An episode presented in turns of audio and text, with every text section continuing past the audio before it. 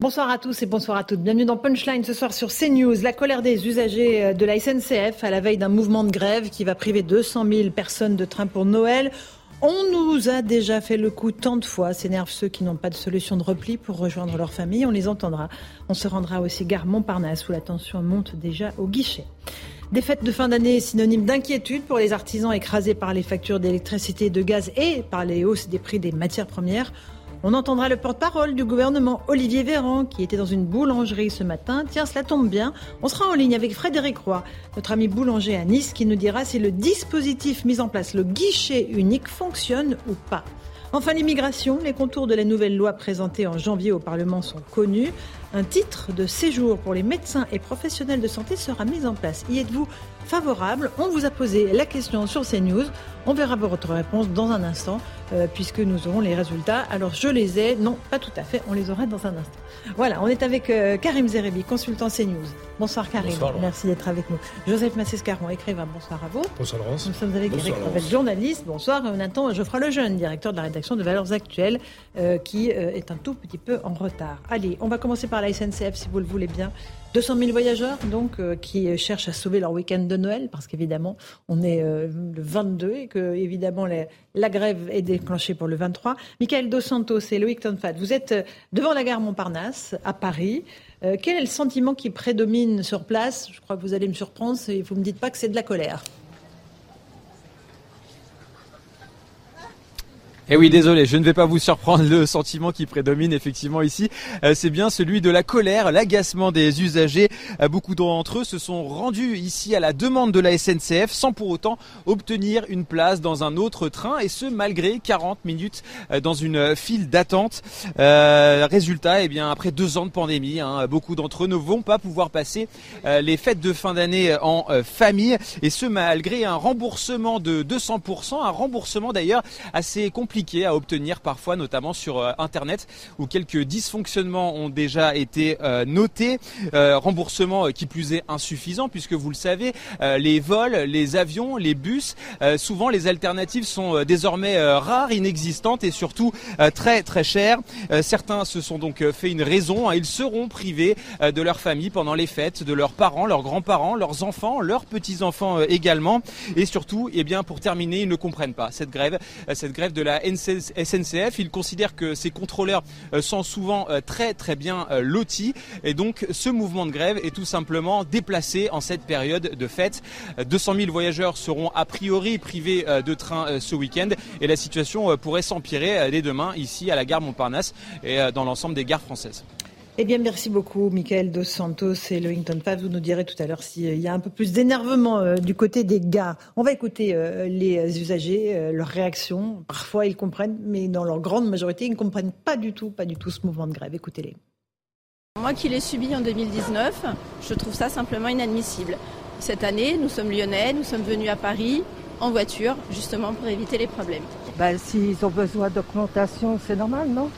Suis pas contre. Mais je comprends que pour des usagers, des gens qui ont leur, euh, leur billet qui est annulé, ça pose des problèmes. Je suis venue ici et on m'a trouvé un train qui part demain. Et Dieu merci, je passerai Noël avec mes enfants. Parce que j'étais sur le point de me dire que je passerai Noël seule. Moi, j'ai mon train annulé du retour.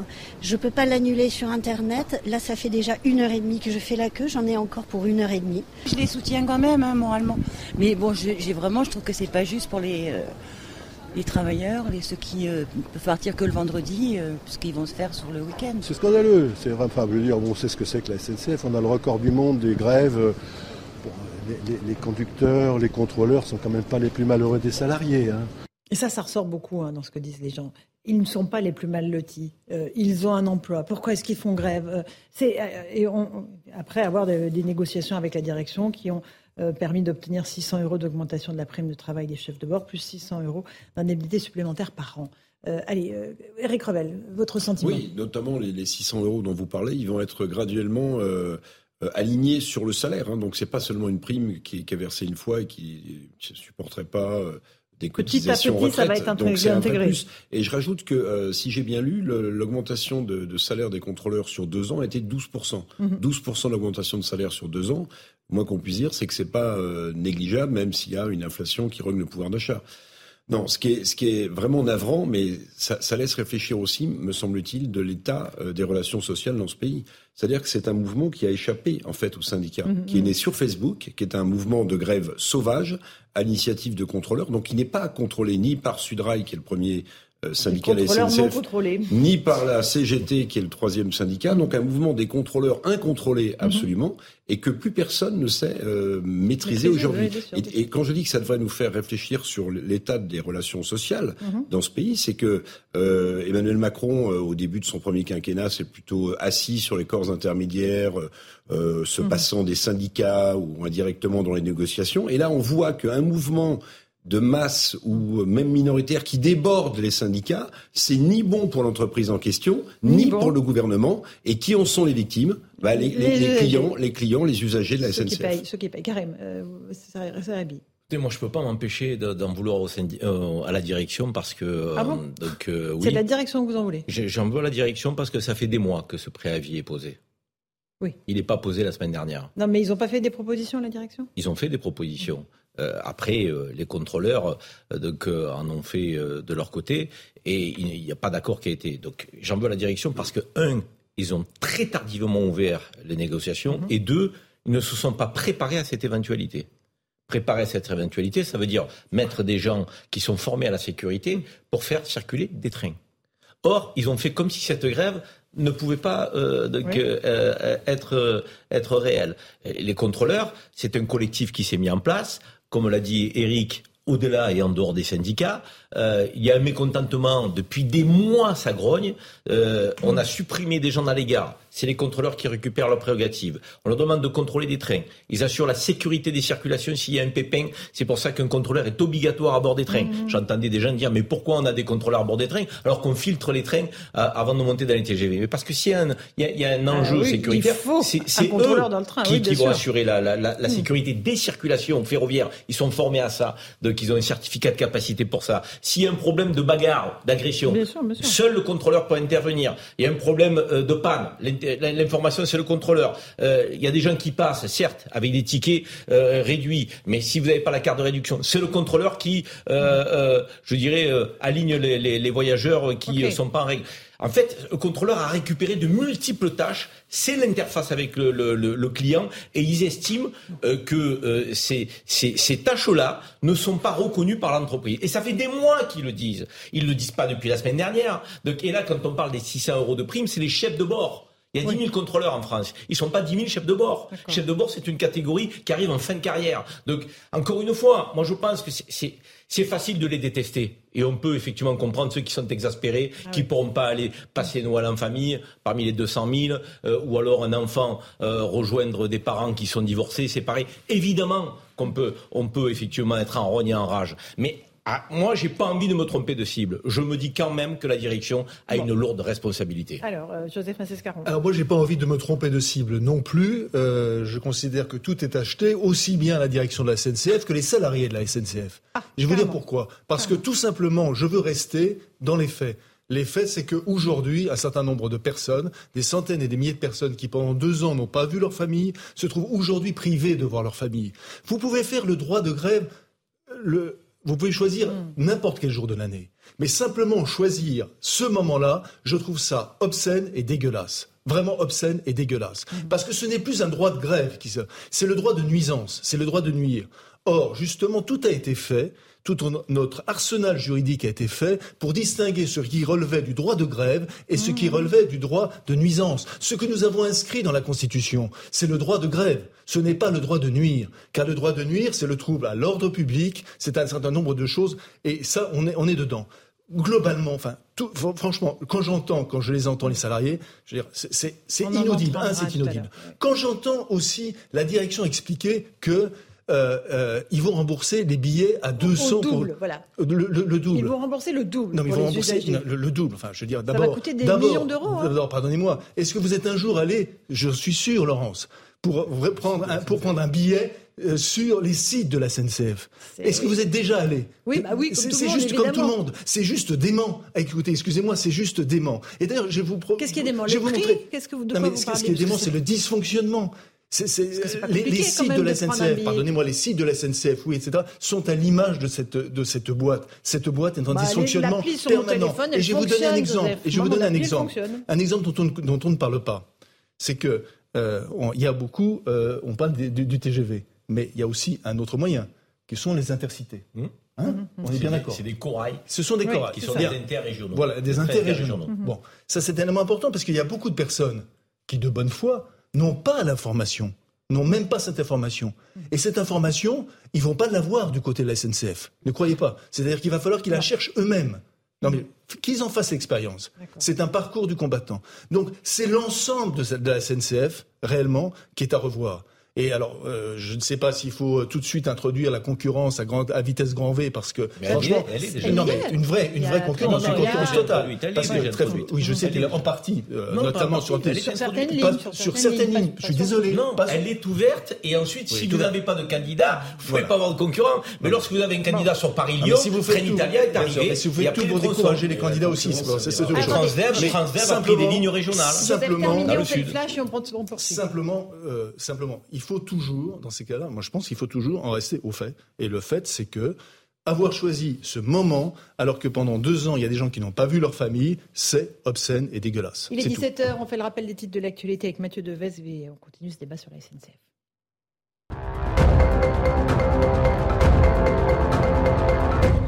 Face à la grève des contrôleurs de la SNCF, beaucoup de voyageurs se tournent vers les compagnies d'autocars comme Flixbus ou Blablacar Bus. Cette dernière constate une hausse des réservations de 35% par rapport à la même période l'an passé. 200 000 voyageurs cherchent à sauver leur week-end de Noël après la suppression de leur train. Emmanuel Macron accueillit en grande pompe lors de sa visite en Jordanie le président de la République qui fête ses 45 ans aujourd'hui a déjeuné au Palais Royal avec le roi jordanien Abdallah II. Les deux hommes se félicitent du succès de la conférence organisée la veille. La France et plusieurs acteurs régionaux ont appelé l'Irak à s'éloigner de l'Iran pour stabiliser le Moyen-Orient. Volodymyr Zelensky sera reçu ce soir à la Maison Blanche par Joe Biden, une visite déjà historique alors que le président ukrainien n'a pas quitté son pays depuis l'invasion par la Russie le 24 février. Les États-Unis vont annoncer une nouvelle aide à l'Ukraine, elle comprend notamment un système anti-aérien. Les États-Unis condamnent l'interdiction aux filles d'accéder à l'université en Afghanistan. Le porte-parole du département d'État américain évoque une décision barbare. Depuis le retour au pouvoir des talibans au mois d'août, les mesures liberticides se sont multipliées à l'encontre des filles. Elles étaient déjà privées d'accès aux écoles secondaires. Merci beaucoup Mathieu Devez pour ce rappel des titres de l'actualité. Geoffroy Lejeune nous a rejoint de Valeurs Actuelles. On a beaucoup parlé de cette grève à la SNCF, 200 000 passagers en rade, euh, beaucoup de colère. Euh, alors euh, pour Joseph, c'est tout l'ensemble de la SNCF qui est à revoir. Karim dit la direction est pour quelque chose. Eric dit voilà vraiment rien ne va dans cette entreprise. Qu'est-ce que vous dites vous? Je suis un peu d'accord avec euh, tout ça et même euh, Karim m'a convaincu, figurez-vous, sur un, précédent débat sur le fait que le- le- la question des contrôleurs n'était pas la même que, que l'éternel refrain qu'on entend euh, en permanence de la, dans la bouche de tous les salariés et notamment des syndicats. Moi, ce que, ce que, ce que j'ai l'impression d'avoir vu ce film mille fois, c'est ça qui me Bah oui, fatigue et en les réalité. Aussi, hein. Eh ben, c'est pour ça que, c'est pour Noël, ça que je le dis. Mais moi, je façon suis, récurrente. comme Joseph, hein, je suis un usager de, de, de la SNCF, donc euh, en fait, euh, c'est à proprement parler insupportable. Et je suis d'accord quand il parle d'obscénité. Euh, moi, ce que je me dis dans ces cas-là, dans- je dis dans ces cas-là parce que c'est pareil à la SNCF que dans d'autres entreprises qui prennent en otage euh, des usagers euh, au moment d'une grève, c'est que on a quand même en France la particularité d'avoir un, un dialogue social qui ne fonctionne pas du tout. Mais alors pas du tout. Mhm. Et, et donc du coup, moi, j'ai- j'ai- je voudrais instruire le procès des gens qui en sont responsables et davantage le procès des syndicats que sociaux, euh, de, ouais. de ce qu'on appelle les partenaires sociaux qui sont pas du tout partenaires d'ailleurs et qui sont pas non plus sociaux du reste.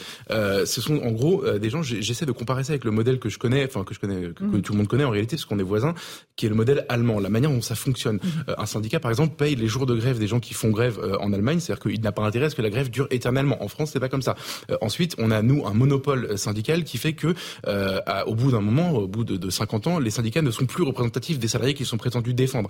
Euh, et vous pouvez pas comme ça vous constituer un syndicat euh, dans un dans un- une branche. Voilà. Donc toutes ces choses en fait oui. qui font qu'aujourd'hui, bah moi, je, je- donc quand j'écoute des syndicats, alors que je suis pas spécialement, euh, même si je suis de droite et plutôt libéral, je suis pas spécialement euh, pour le, le- le- les, Mhm. les grands profits des grands patrons et que les gens soient Non, non, laissés mais de, de côté. Mais la est-ce que je- solution, est-ce que c'est pas le syndicalisme de masse? À l'époque, Nicolas Sarkozy avait envisagé le fait que le syndicalisme soit obligatoire. On rentre dans une entreprise, entreprises, on se syndique. Mais- Comme ça, le, syndicat il est représentatif. Alors, je, pour le coup. je reparle, je suis absolument d'accord avec vous. fonctionne. Euh, ça, ça fonctionne, en tout cas, ça fonctionne ailleurs. En Allemagne, par exemple, vous ne pouvez pas bénéficier d'un avantage acquis lors d'une négociation si vous n'êtes pas membre du syndicat. Résultat, le taux de, syndicat, de, de syndication est énorme, il est monstrueux. Euh, toutes ces choses, toutes ces questions qu'il faudrait qu'on se pose, mais en tout cas, partons d'un- postulat qui est clair, c'est que en France, nous avons des gens, des syndicalistes qui ne sont pas représentatifs des salariés dont ils sont censés porter la parole. Donc, euh, moi, je reprends l'exemple de Total. Récemment, euh, il y avait une immense majorité de salariés Total qui n'étaient pas représentés par cette grève et qui étaient euh, qui étaient pointés du doigt, voués aux gémonies parce que l'entreprise bloquait beaucoup de Français et qui n'avait rien à voir avec tout ça. Et en général, ils défendent des intérêts catégoriels, voire politiques, euh, et ce n'est pas leur rôle initialement. Donc, c'est pour ça que je, je vois ce, le- ce conflit à ce prisme-là. Et évidemment, pardon, je suis désolé, mais pour terminer, évidemment, là, on assiste beaucoup plus euh, qu'à beaucoup plus qu'à un droit de grève qui est constitutionnel, à une prise d'otage de gens euh, pas pour pour euh, intensifier un rapport de force. D'accord. Non, mais le, le fait, par Joseph exemple, je, je- je pense que euh, on ne pourra pas échapper à un moment donné euh, à, à un texte, à nous à re- re- retrouver des textes de loi. Par exemple, le fait que seul un syndicat puisse euh, déposer un préavis de grève. Et non pas un collectif. Ça me, moi, ça me paraît être de l'ordre de l'évidence. Mais là, il n'y a pas de c'est- préavis, c'est- donc c'est pour ça qu'il n'y a pas de préavis. Non, non, non, non, Non, mais- non, non, non, c'est ce qui s'est passé. C'est pour ça. Le mouvement des contrôleurs a, a pris appui sur les syndicats pour déposer un Oui, préavis. mais à l'origine. Mais l'hypocrisie des syndicats, Mais Sudrail, Sudrail Oui. et la CGT en tête, euh, ont obtenu ce préavis de grève, mais n'appellent pas à la grève. Bien Donc sûr. en fait, les ça. contrôleurs, mouvement sauvage, sont passés par les syndicats pour déposer un préavis de grève, Bien sûr. mais les syndicats n'appellent pas à pas la grève. grève. Et Donc ça- on est dans une, dans Oui, une, oui, dans une confusion euh, Mais, euh, mais c'est en ça termes de relations justement. sociales qui est totale. Mais Eric, c'est ça qu'on peut euh, réglementer, parce que là, ça irait tout à fait dans la logique qui a été euh, que, que- que tu as développée. C'est-à-dire que évidemment, euh, c'est-à-dire que les, les, à la fois euh, ils aient plus de responsabilités les syndicats, mais qu'ils soient aux responsabilités également. Donc euh, ça, c'est un élément qui est, qui est important. La, la question qui est la question. Alors évidemment, euh, on va pas parler, on va pas parler du fait que du nombre de voitures sur les routes. On va pas parler de que la transition énergétique tout d'un coup elle a totalement disparu. On va pas parler du fait que la mobilité des personnes a totalement disparu aussi. Voilà, tous ces éléments qui sont des éléments absolument essentiels. La mobilité, vous, vous- et, et- et- et in fine, in fine, l'image que nous donnons. euh, que- euh, non mais attends, l'image que nous donnons à l'étranger, c'est-à-dire qu'il y a quand même bientôt des JO, je crois, hein, en France. Oui, oui, pas faux, bon, oui. je crois. Voilà. Euh, Est-ce qu'il va y avoir aussi euh, un préavis de grève de la même manière? Ah, bah, se gênerait Bah oui, pourquoi il gênerait Pourquoi Non, mais c'est une question de fond. Bon, allez, un dernier mot là-dessus. fond. On avance, si on y reviendra, si- vous si on ne, si on ne régularise pas et euh, si on n'introduit pas de nouveaux textes législatifs dans Mm. cette perspective-là, je, je crains avoir des, vraiment qu'il y ait des lendemains qui déchantent. Un dernier mot, Karim, avant qu'on avance. Pour renforcer la légitimité du syndicat Frédéric. par une syndicalisation euh, Massive. obligatoire. Obligatoire. Euh, moi, je, je suis assez à l'aise puisque je suis pour le, le, le droit de vote euh, obligatoire aussi, le vote obligatoire, donc pour qu'on on n'ait pas des élus qui soient si peu représentatifs aussi, vrai, ça de la donc même de la même manière. Mais on n'est pas les seuls à être dans ce contexte, j'allais dire, de crise ferroviaire, sociale ferroviaire. Les Anglais, il y a, il y a- il y a des préavis donc en Angleterre au moment des fêtes, Mm. donc lancés par les cheminots anglais. Donc là aussi, moi je veux bien que, encore une fois, qu'on puisse euh, être en, en- en rogne contre ce mouvement, parce que le moment n'est pas opportun, c'est une évidence absolue. Moi, pourquoi j'en veux à la direction? Parce qu'ils le savent depuis des mois. Et ils n'ont pas pris au sérieux ce mouvement. Euh, ce mouvement, il est parti de manière Ils ont lâché 600 euros et très 600 euros, spontané. Karim. Oui, mais ils- d'accord, ils ont lâché 600 euros. difficile d'entendre Je, suis d'accord, je suis d'accord je suis d'accord qu'avancer ce chiffre-là, ça, ça, ça donne le C'est- sentiment qu'on a affaire à des nantis. À avancer ce chiffre-là. D'accord, mais ils les ont obtenus, ces primes. Ah, Oui, c'est c'est annuel, c'est oui, annuel, c'est hein. annuel, bien C'est sûr. C'est- ça fait non, mais 38 évidemment, euros, ça fait euh, 38 euros par pas mois. dit que c'était par mois. Non, mais, oui, mais d'accord, mais annoncer ça, 38 euros par mois. Allez, c'est bon, rentrez à la maison, pliez bagages, alors que vous avez demandé de qu'à être reconnu comme déroulant, puisque vous êtes déroulant. Et la direction vous a dit, circuler, il n'y a rien à voir. Bon, voilà. C'est pour ça que je dis que le dialogue social Allez. ne fonctionne pas. Non, mais- et qu'il faut être deux pour discuter. Il y a une responsabilité de la direction. N'empêche qu'il y a deux syndicats qui ont Les considéré que ces augmentations étaient suffisantes. L'UNSA, qui a rien. dit, eh bien, très bien, il n'y a pas, il y a pas raison d'avoir euh, ce mouvement Ouais. de grève, Et et, la CFDT qu'on n'a absolument pas entendu. Bon, donc Sudrail euh, et la CGT, qui sont le premier et le troisième syndicat à la SNCF, si je ne m'abuse. Eux, comme tu l'as dit tout à l'heure, n'ont pas estimé que c'était pas assez. Ils servent de véhicule pour mais pouvoir oui, mais- permettre oui, à ceux qui oui, veulent faire grève de non, faire grève. non, mais- Mais ils n'ont pas lancé l'hypocrisie- d'appel à faire grève. Non, mais l'hypocrisie est totale. L'hypocrisie est totale quand même. C'est-à-dire que les syndicats déposent au nom des contrôleurs Oui. qui, qui, qui ont Sinon- lancé un sinon, ils n'auraient pas pu faire grève, un préavis de grève, mais n'appellent pas à la grève. Oui. Bon. Bon, on marche sur la tête. Parce que sans le préavis, tu ne peux pas faire grève. Sans le préavis, tu ne peux pas faire grève. Et tu, ne peux pas mettre en place le plan de transport. Parce que tu mets ton en, place ton plan de transport par rapport au nombre de grévistes. Évidemment, évidemment. Non, mais c'est vrai, c'est l'anticipation. C'est pour ça qu'il y a deux, euh, On y reviendra tout à l'heure à 18h. On a pas mal de témoignages d'usagers qui euh, sont vraiment à bout de nerfs. Mais j'aimerais qu'on parle maintenant de la situation des artisans. Parce que on a en ligne euh, Frédéric Roy, notre ami boulanger à Nice. Bonsoir à vous. Merci d'être avec nous. mon cher Frédéric, je vais vous faire écouter un petit extrait de ce qu'a dit Olivier Véran, le porte-parole du gouvernement. Vous savez, il était dans une boulangerie aujourd'hui. Il a évoqué le dispositif qu'a mis en place le gouvernement pour venir en aide aux boulangers, aux artisans comme vous, qui voient leur facture d'électricité exploser ou de gaz, et ainsi que le prix des, des matières premières. On l'écoute, puis je vous fais réagir juste après. On ne peut pas faire une protection à 100% pour différentes raisons. D'abord, si on couvrait la totalité des surcoûts liés à l'inflation, eh bien ce serait un mécanisme vicieux, puisque si c'est l'État qui paye quand ça coûte plus cher, eh bien ça veut dire que l'inflation va continuer, elle va s'amplifier, et au bout d'un moment, ben, il n'y a plus d'argent dans les caisses de l'État. En revanche, on considère que la consommation énergétique de, Jean-Yves et de tous les boulangers elle nécessite qu'on mette un coup de pouce particulier. C'est pour, ça que Bruno Le Maire, Olivier Grégoire, à Bercy, ont mis en place un système de guichet unique destiné à ces artisans qui euh, ont une part de, dépenses liées à l'énergie qui est importante et qui, qui augmente. Et en, pratique, là, on va prendre à peu près pas loin de la moitié du surcoût de l'énergie euh, de cette boulangerie. On va la prendre en charge, nous, euh, avec l'argent de l'État, c'est-à-dire avec l'argent des Français. Voilà pour Olivier Véran. On va tout de suite vérifier si ce qu'il dit est vrai avec vous, Frédéric Roy. Est-ce que ça fonctionne, le guichet unique? Est-ce qu'ils vont bien prendre en charge 50% de votre surcoût énergétique? Non, bah, tout à bah, il se trouve qu'il y a euh, à peu près une heure, j'ai échangé justement avec le ministère. Et d'ailleurs, à cet effet, j'aimerais déjà faire une petite parenthèse. C'est mhm. présenter des excuses parce que la première chose, j'ai fait une vidéo hier où j'ai posé, j'ai interpellé Bruno Le Maire. J'ai dit une bêtise. J'ai dit que 94% des PME étaient couvertes par le bouclier tarifaire. On m'en a fait le reproche parce qu'en fait, c'est 94% des commerces. Donc, je m'excuse d'avoir dit une bêtise. Visiblement, ça arrive à tout le monde, ça m'est arrivé. Parenthèse fermée. La seconde chose, c'est que je ne sais pas si le guichet unique fonctionne bien. Une chose est sûre, la, la, la, communication, elle, elle est, elle, est, vraiment royale au niveau du gouvernement ces derniers jours envers les boulangers.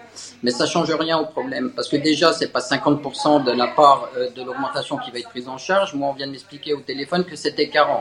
Donc déjà, vous voyez, il n'y a pas que Frédéric Roy qui dit des bêtises.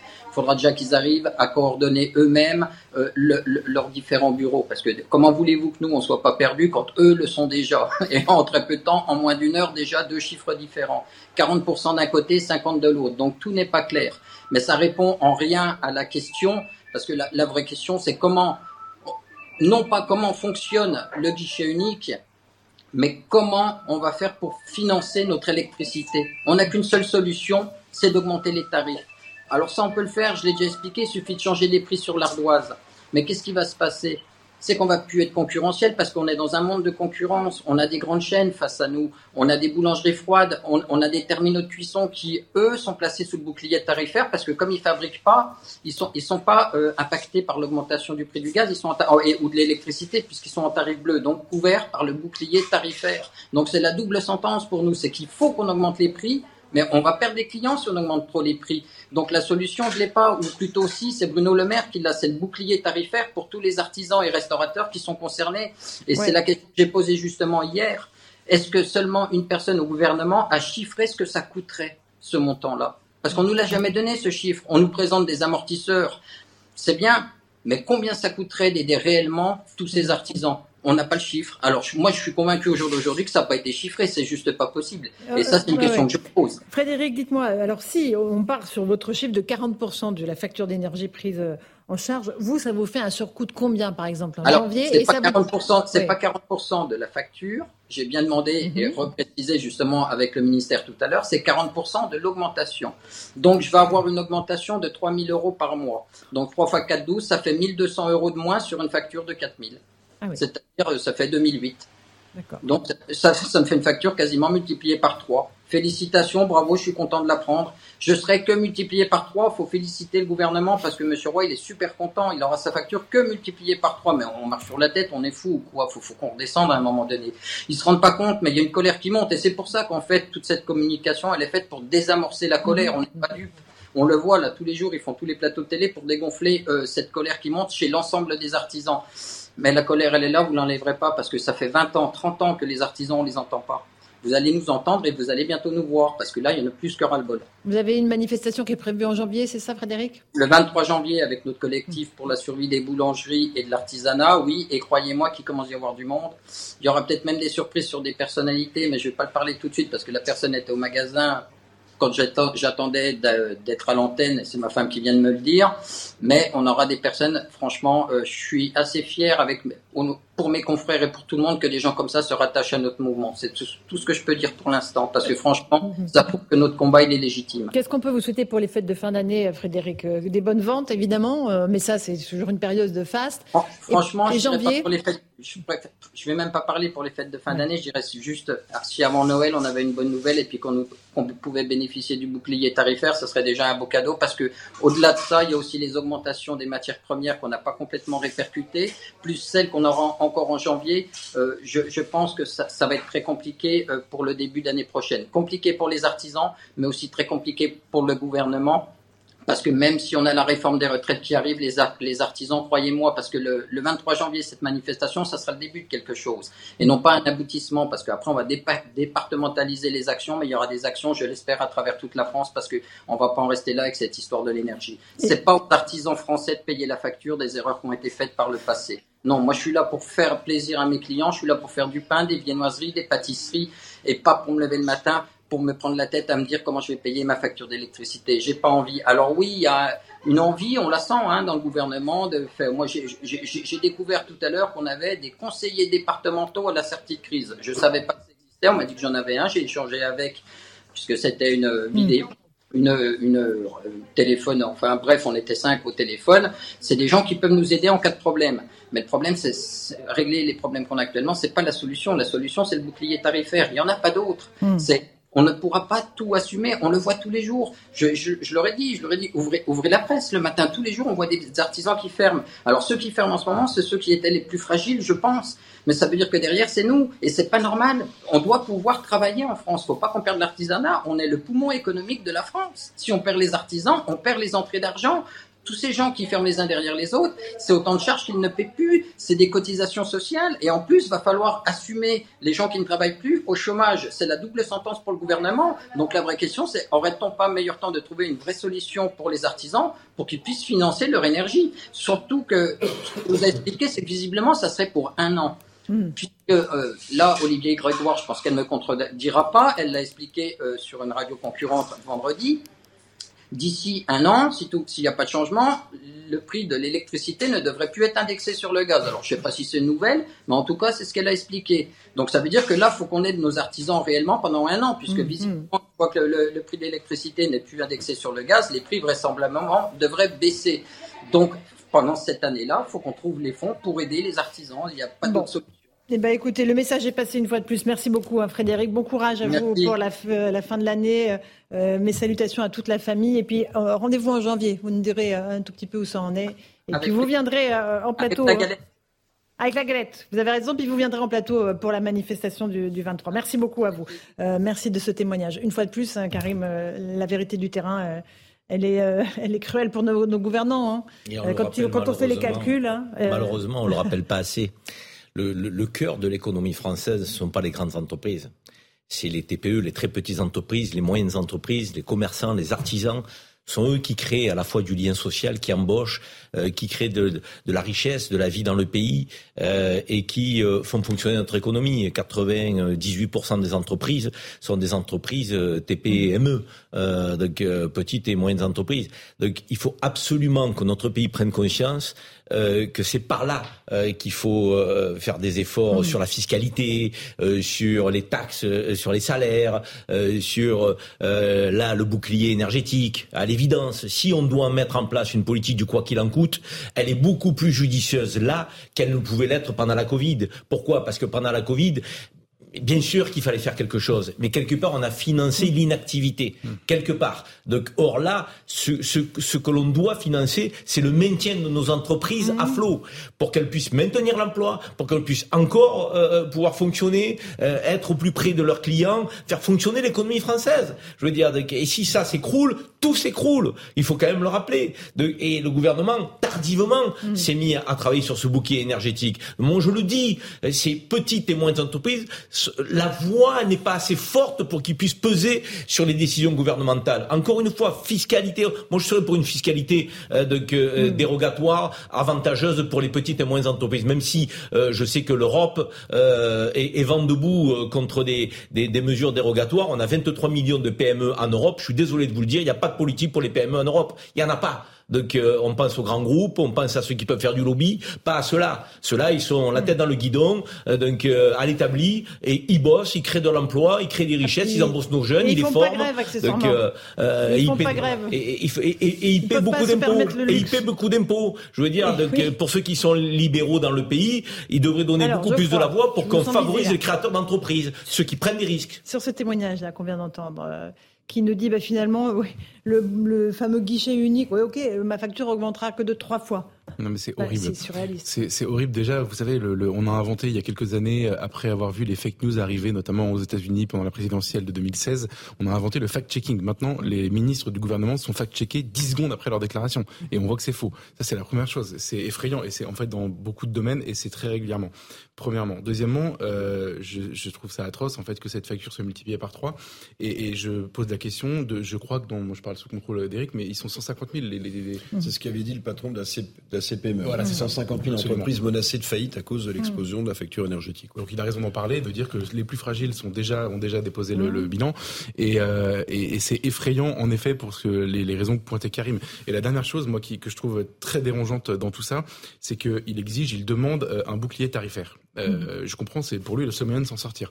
Donc le jour où il y aura un bouclier tarifaire, où le bouclier tarifaire sera étendu Mhm. à ces gens-là, on sera sommé d'applaudir en disant le gouvernement a pris la mesure, etc. Écoutez, moi je vais raconter un souvenir perso. Enfin, c'est pas un souvenir d'ailleurs, ça m'est arrivé aujourd'hui. Je sors d'un entretien d'une heure et demie avec euh, Henri Proglio, qui est l'ancien patron Mhm. d'EDF, qui m'a expliqué pendant une heure et demie. Il a été auditionné euh, par la, la commission d'enquête parlementaire, je crois, de la semaine dernière, euh, où il a expliqué pendant deux heures, et moi j'ai eu droit à, à un complément d'explication pendant une heure et demie de la manière dont EDF a été démantelé, dont on a saccagé sous la pression. Alors, je vous refais pas son audition, mais bon bref, c'est son métier, pas le mien. Euh, dont on a saccagé un fleuron industriel déjà pour commencer, et surtout un service public de l'électricité en France. Conséquence, euh, à, à cause de la lubie notamment de la concurrence, c'est marrant, ça fait le lien avec la SNCF Mhm. euh, dont on parlait juste avant. Euh, Conséquence directe, on est dépendant des prix du marché et donc aujourd'hui, euh, on, on- a fragilisé en fait tous ces gens et les Français, les, les- de la même manière, les gens qui consomment de l'électricité, on s'est fragilisé euh, sur ce marché à cause de ce type de décision. C'est absolument criminel. Donc moi, je n'applaudirai pas le jour où nos artisans et nos commerçants seront euh, bénéfici- bénéficieront d'un bouclier, bouclier tarifaire décidé par l'État que par ailleurs nous allons payer nous contribuables. Je n'applaudirai pas à cette décision qui n'est qu'une rustine par rapport à des décisions qui ont été prises. Enfin, c'est ce qu'il a dit. Il a c'est- dit, Je refuse de payer pour des décisions qui n'ont pas été prises depuis des années. Euh, euh, Joseph Massescaron Euh, cet exemple est, est, euh, extrêmement révélateur, en tout cas, à la fois de la situation des commerçants et des artisans, euh, bon, des boulangers bien sûr, et euh, on sait qu'en France, euh, c'est toujours dangereux de s'attaquer aux boulangers. C'est toujours dangereux de tourner autour de la question du prix du pain. hein. Parce qu'il y a, il y a aussi des invariants structurels dans les mémoires des peuples. Et ça, c'est pas bon. Donc le gouvernement doit savoir que c'est pas bon du tout. Mais bon, il y a évidemment la question des commerçants artisans, c'est très bien. Et puis il y a la, il y a la- la question plus, générale, plus généralement, et euh, ça a été élargi par Karim, c'est-à-dire de, de, de l'état d'entreprise en France et de l'état des entreprises, le nombre d'entreprises qui vont devoir faire faillite euh, en raison du prix de, de l'énergie. On est quand même aujourd'hui dans une situation où euh, la part euh, industrielle dans notre pays c'est considérablement réduite. Elle est à peu près aux alentours de 12%. Donc c'est, c'est, c'est, on est dans une situation réellement euh, de, de, de déclassement, de déclassement. Et d'ailleurs, euh, moi je préfère euh, on se préoccupe d'ailleurs, si on parle de grand, je préfère de, je préoccupe aujourd'hui du grand déclassement qui est en train de venir, Oui, si oui, ça continue. plutôt que Hein d'un autre grand, Plutôt qu'un euh, voilà. Hein, parce que c'est celui-ci, Ouais. c'est celui-ci que va- nous on avons, c'est un celui que dans un nous, instant là nous l'avons immédiatement C'est devant nous. Un tout petit mot, Eric, Oui. une minute. Bah, euh, Frédéric Roy, il est un peu en dessous de la main, si j'ose dire, parce que là, on parle que euh, de la facture énergétique. Oui. Si on parle la- les Il a dit les matières premières aussi. il y, a, hein. il y a les matières premières, et puis Le blé. parfois, pour un certain nombre d'entre eux, il y a le remboursement du fameux prêt Le garanti sûr, PGE. Euh, qui, est, qui, est, qui est une autre, euh, une autre contrainte euh, à venir. Et alors, ce qui est, ce qui est, ce qui est fantastique et qui montre bien quand même l'état de de liquéfaction quand même du pays. C'est qu'au moment où la baguette française est devenue euh, au patrimoine immatériel de l'humanité, de l'UNESCO, un symbole vivant mmh. à la fois de la culture française et du bien vivre français, on a des boulangeries dont le métier c'est aussi de fabriquer des baguettes qui sont en grande difficulté. Mmh. Et je trouve que mettre au même moment ces, ces deux facteurs, c'est extrêmement fort. Et puis juste un mot sur l'inflation quand même parce qu'on ne le dit jamais, mais le premier impôt en France, c'est la TVA. Mhm. C'est 110 milliards d'euros. mais quand les prix augmentent, les recettes de TVA de, l'État augmentent et, eh augmentent considérablement. Eh et, j'aimerais bien, vous voyez, que Bruno Le Maire nous dise, depuis qu'on est passé de 3% d'inflation à 10, à 7 ou 8, hmm. combien l'État a engrangé de recettes de TVA supplémentaire et qu'on fasse même une petite soustraction. En milliards, milliards, ah, mais, mais, bien plus que ça. Plus que bien ça. plus que ça. Et ce qui serait intéressant, c'est de voir ce qui a été, en ce qui a été en milliards, bien sûr, pardon, j'avais pas compris. Un milliard, un milliard, en milliards, bien sûr. Et qu'on fasse la soustraction, qu'on soustraye ce que l'État met sur la table pour aider l'économie française qui passe un moment difficile par rapport à ce que ça lui rapporte. Et vous verrez que c'est peut-être pas aussi euh, négatif que ça. Allez, on fait une petite pause. On verra un autre symptôme du grand déclassement français, c'est la pénurie de médicaments. Euh, impossible de trouver du doliprane ou des antibiotiques, une certaine catégorie d'antibiotiques en pharmacie actuellement. On a fait un sondage, c'est ça pour CNews. Est-ce que vous pensez normal que certains médicaments soient en rupture de stock? Je vous laisse deviner la réponse, mais je vous la donne tout à l'heure à 17h30. A tout de suite dans Punchline sur CNews. 17h30, on se retrouve en direct dans Punchline sur CNews. Tout de suite le rappel des titres de l'actualité avec Mathieu Devez.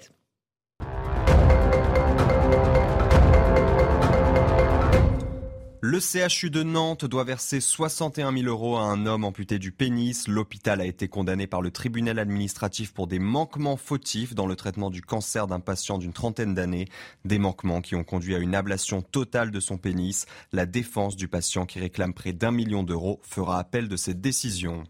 La grippe continue sa progression dans le pays. L'épidémie frappe actuellement toutes les régions de métropole et la majeure partie de l'outre-mer. Après avoir gagné la Guadeloupe et la Guyane, les hospitalisations ont doublé en une semaine, environ 1500 cas en Ile-de-France. La bronchiolite, quant à elle, ralentit mais reste à un niveau élevé. Près de 2000 bébés ont encore été hospitalisés la semaine dernière. Un jeune condamné à mort en Iran va être rejugé. Le manifestant d'une vingtaine d'années avait été condamné le 3 novembre après avoir sorti un couteau. Deux condamnés à mort, tous deux âgés de 23 ans, ont déjà été exécutés. Ils ont été jugés coupables d'avoir tué ou blessé des forces de l'ordre. Merci beaucoup Mathieu Devez pour ce rappel des titres de l'actualité. Je vous parlais des médicaments euh, en rupture de stock juste avant la petite pause publicitaire. On a fait un sondage, c'est ça pour CNews. Est-ce que vous pensez que ces ruptures de médicaments dans les pharmacies sont normales? Alors voilà la réponse. 93% des Français estiment que ce n'est pas normal. Alors je voulais attendre parce que je voulais faire un petit teasing pour savoir à quel euh, niveau vous pensez qu'on serait. Ce que je voulais savoir, c'est les 7% qui considèrent que c'est normal. C'est quoi la justification non, ils, peuvent se dire bon, un petit problème d'approvisionnement ah ponctuel, voilà. Ils Joseph, sont pas du tout, ils sont pas dans, dans, une pharmacie, c'est juste pas possible.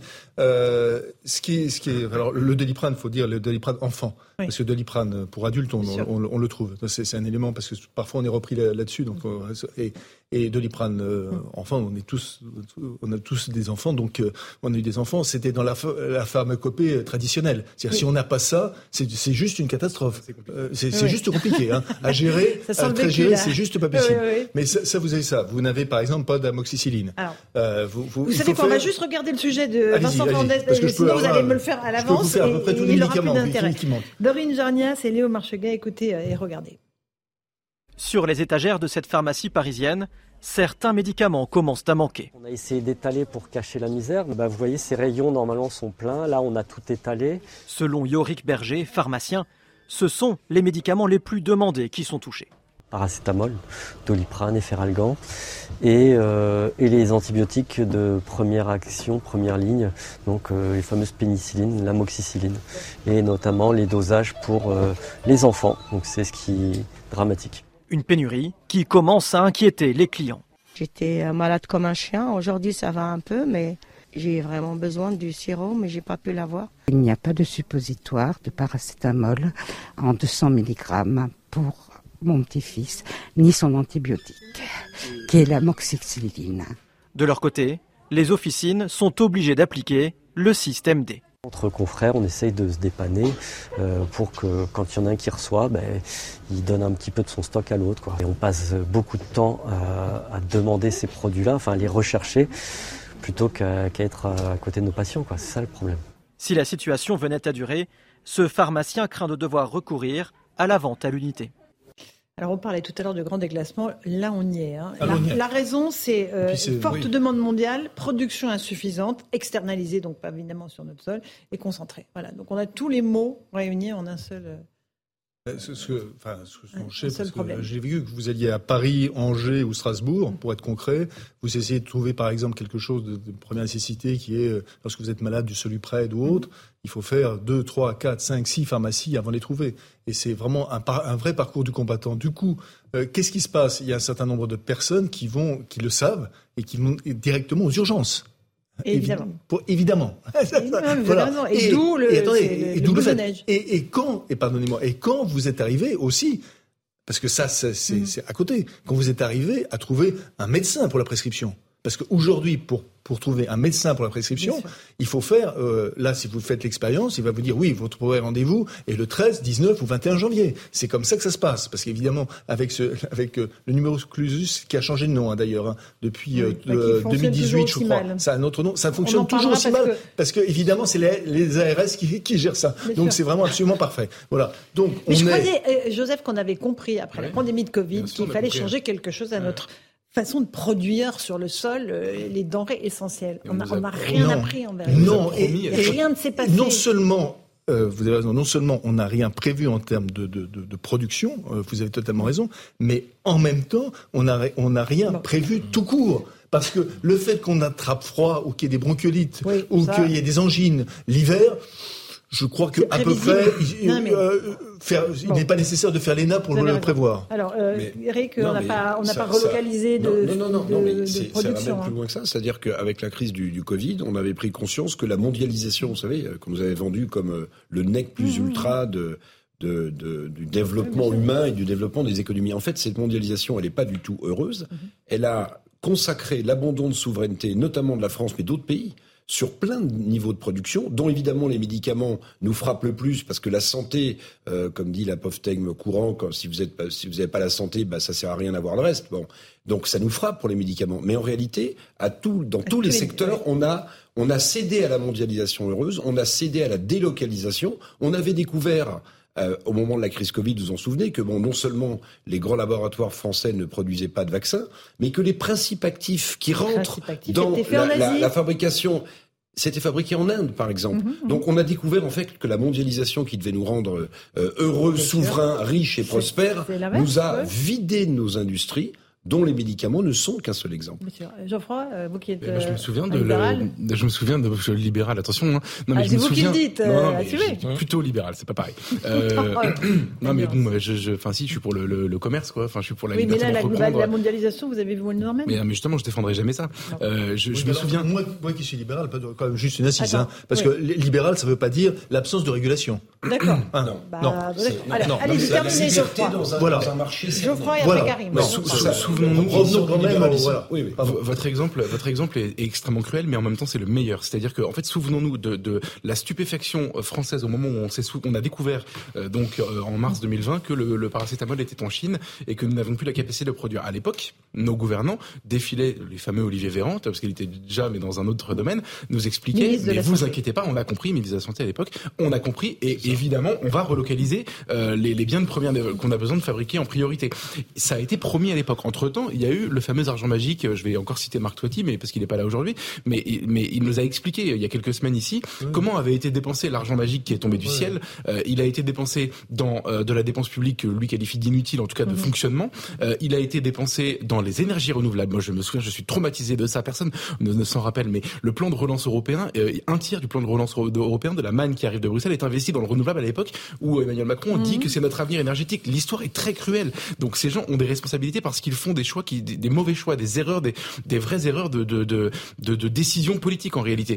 Et donc, euh, je trouve ça vraiment fascinant de constater que presque trois ans après, sur la relocalisation, rien n'a été décidé. En réalité, ça n'a jamais été un projet. Ça a été une gestion de l'opinion publique euh, et, et, et, l'argent magique qui est tombé du ciel pour pour le fameux quoi qu'il en coûte était en fait une grosse dose de morphine pour nous faire oublier. Le seul truc qui a marché, c'est la, relocalisation des, des masques et résultat, on a planté les, euh, les, entreprises qui ont fabriqué des masques français trop chers et du coup on continue à les acheter en Chine et ils ont tous fait faillite. Et, voilà, exactement. sur toute la ligne. Mais vraiment, la plupart j'ai bien résumé là. Ah oui, oui c'est génial parce que c'est exactement ça. Karim. Sur les masques. Oui. Moi, je constate qu'au fur et à mesure qu'on avance dans le temps, on est en train de vivre une crise des modèles euh, que nous pensions euh, solides, structurants et qui s'affrontaient sur le plan idéologique. Je dirais pas le tout État pour les gens de gauche, mais presque. Donc euh, l'État peut tout, le tout État, et on a bien vu effectivement les limites avec une fiscalité qui est exorbitante et, et euh, je dire une, une asphyxie euh, donc des énergies donc chez ceux qui veulent entreprendre. Et puis de l'autre côté, les libéraux qui aujourd'hui disent on veut réguler. Donc d'accord, ok. À l'époque, quand il y avait la mondialisation, ils disaient mais non, mais c'est très bien.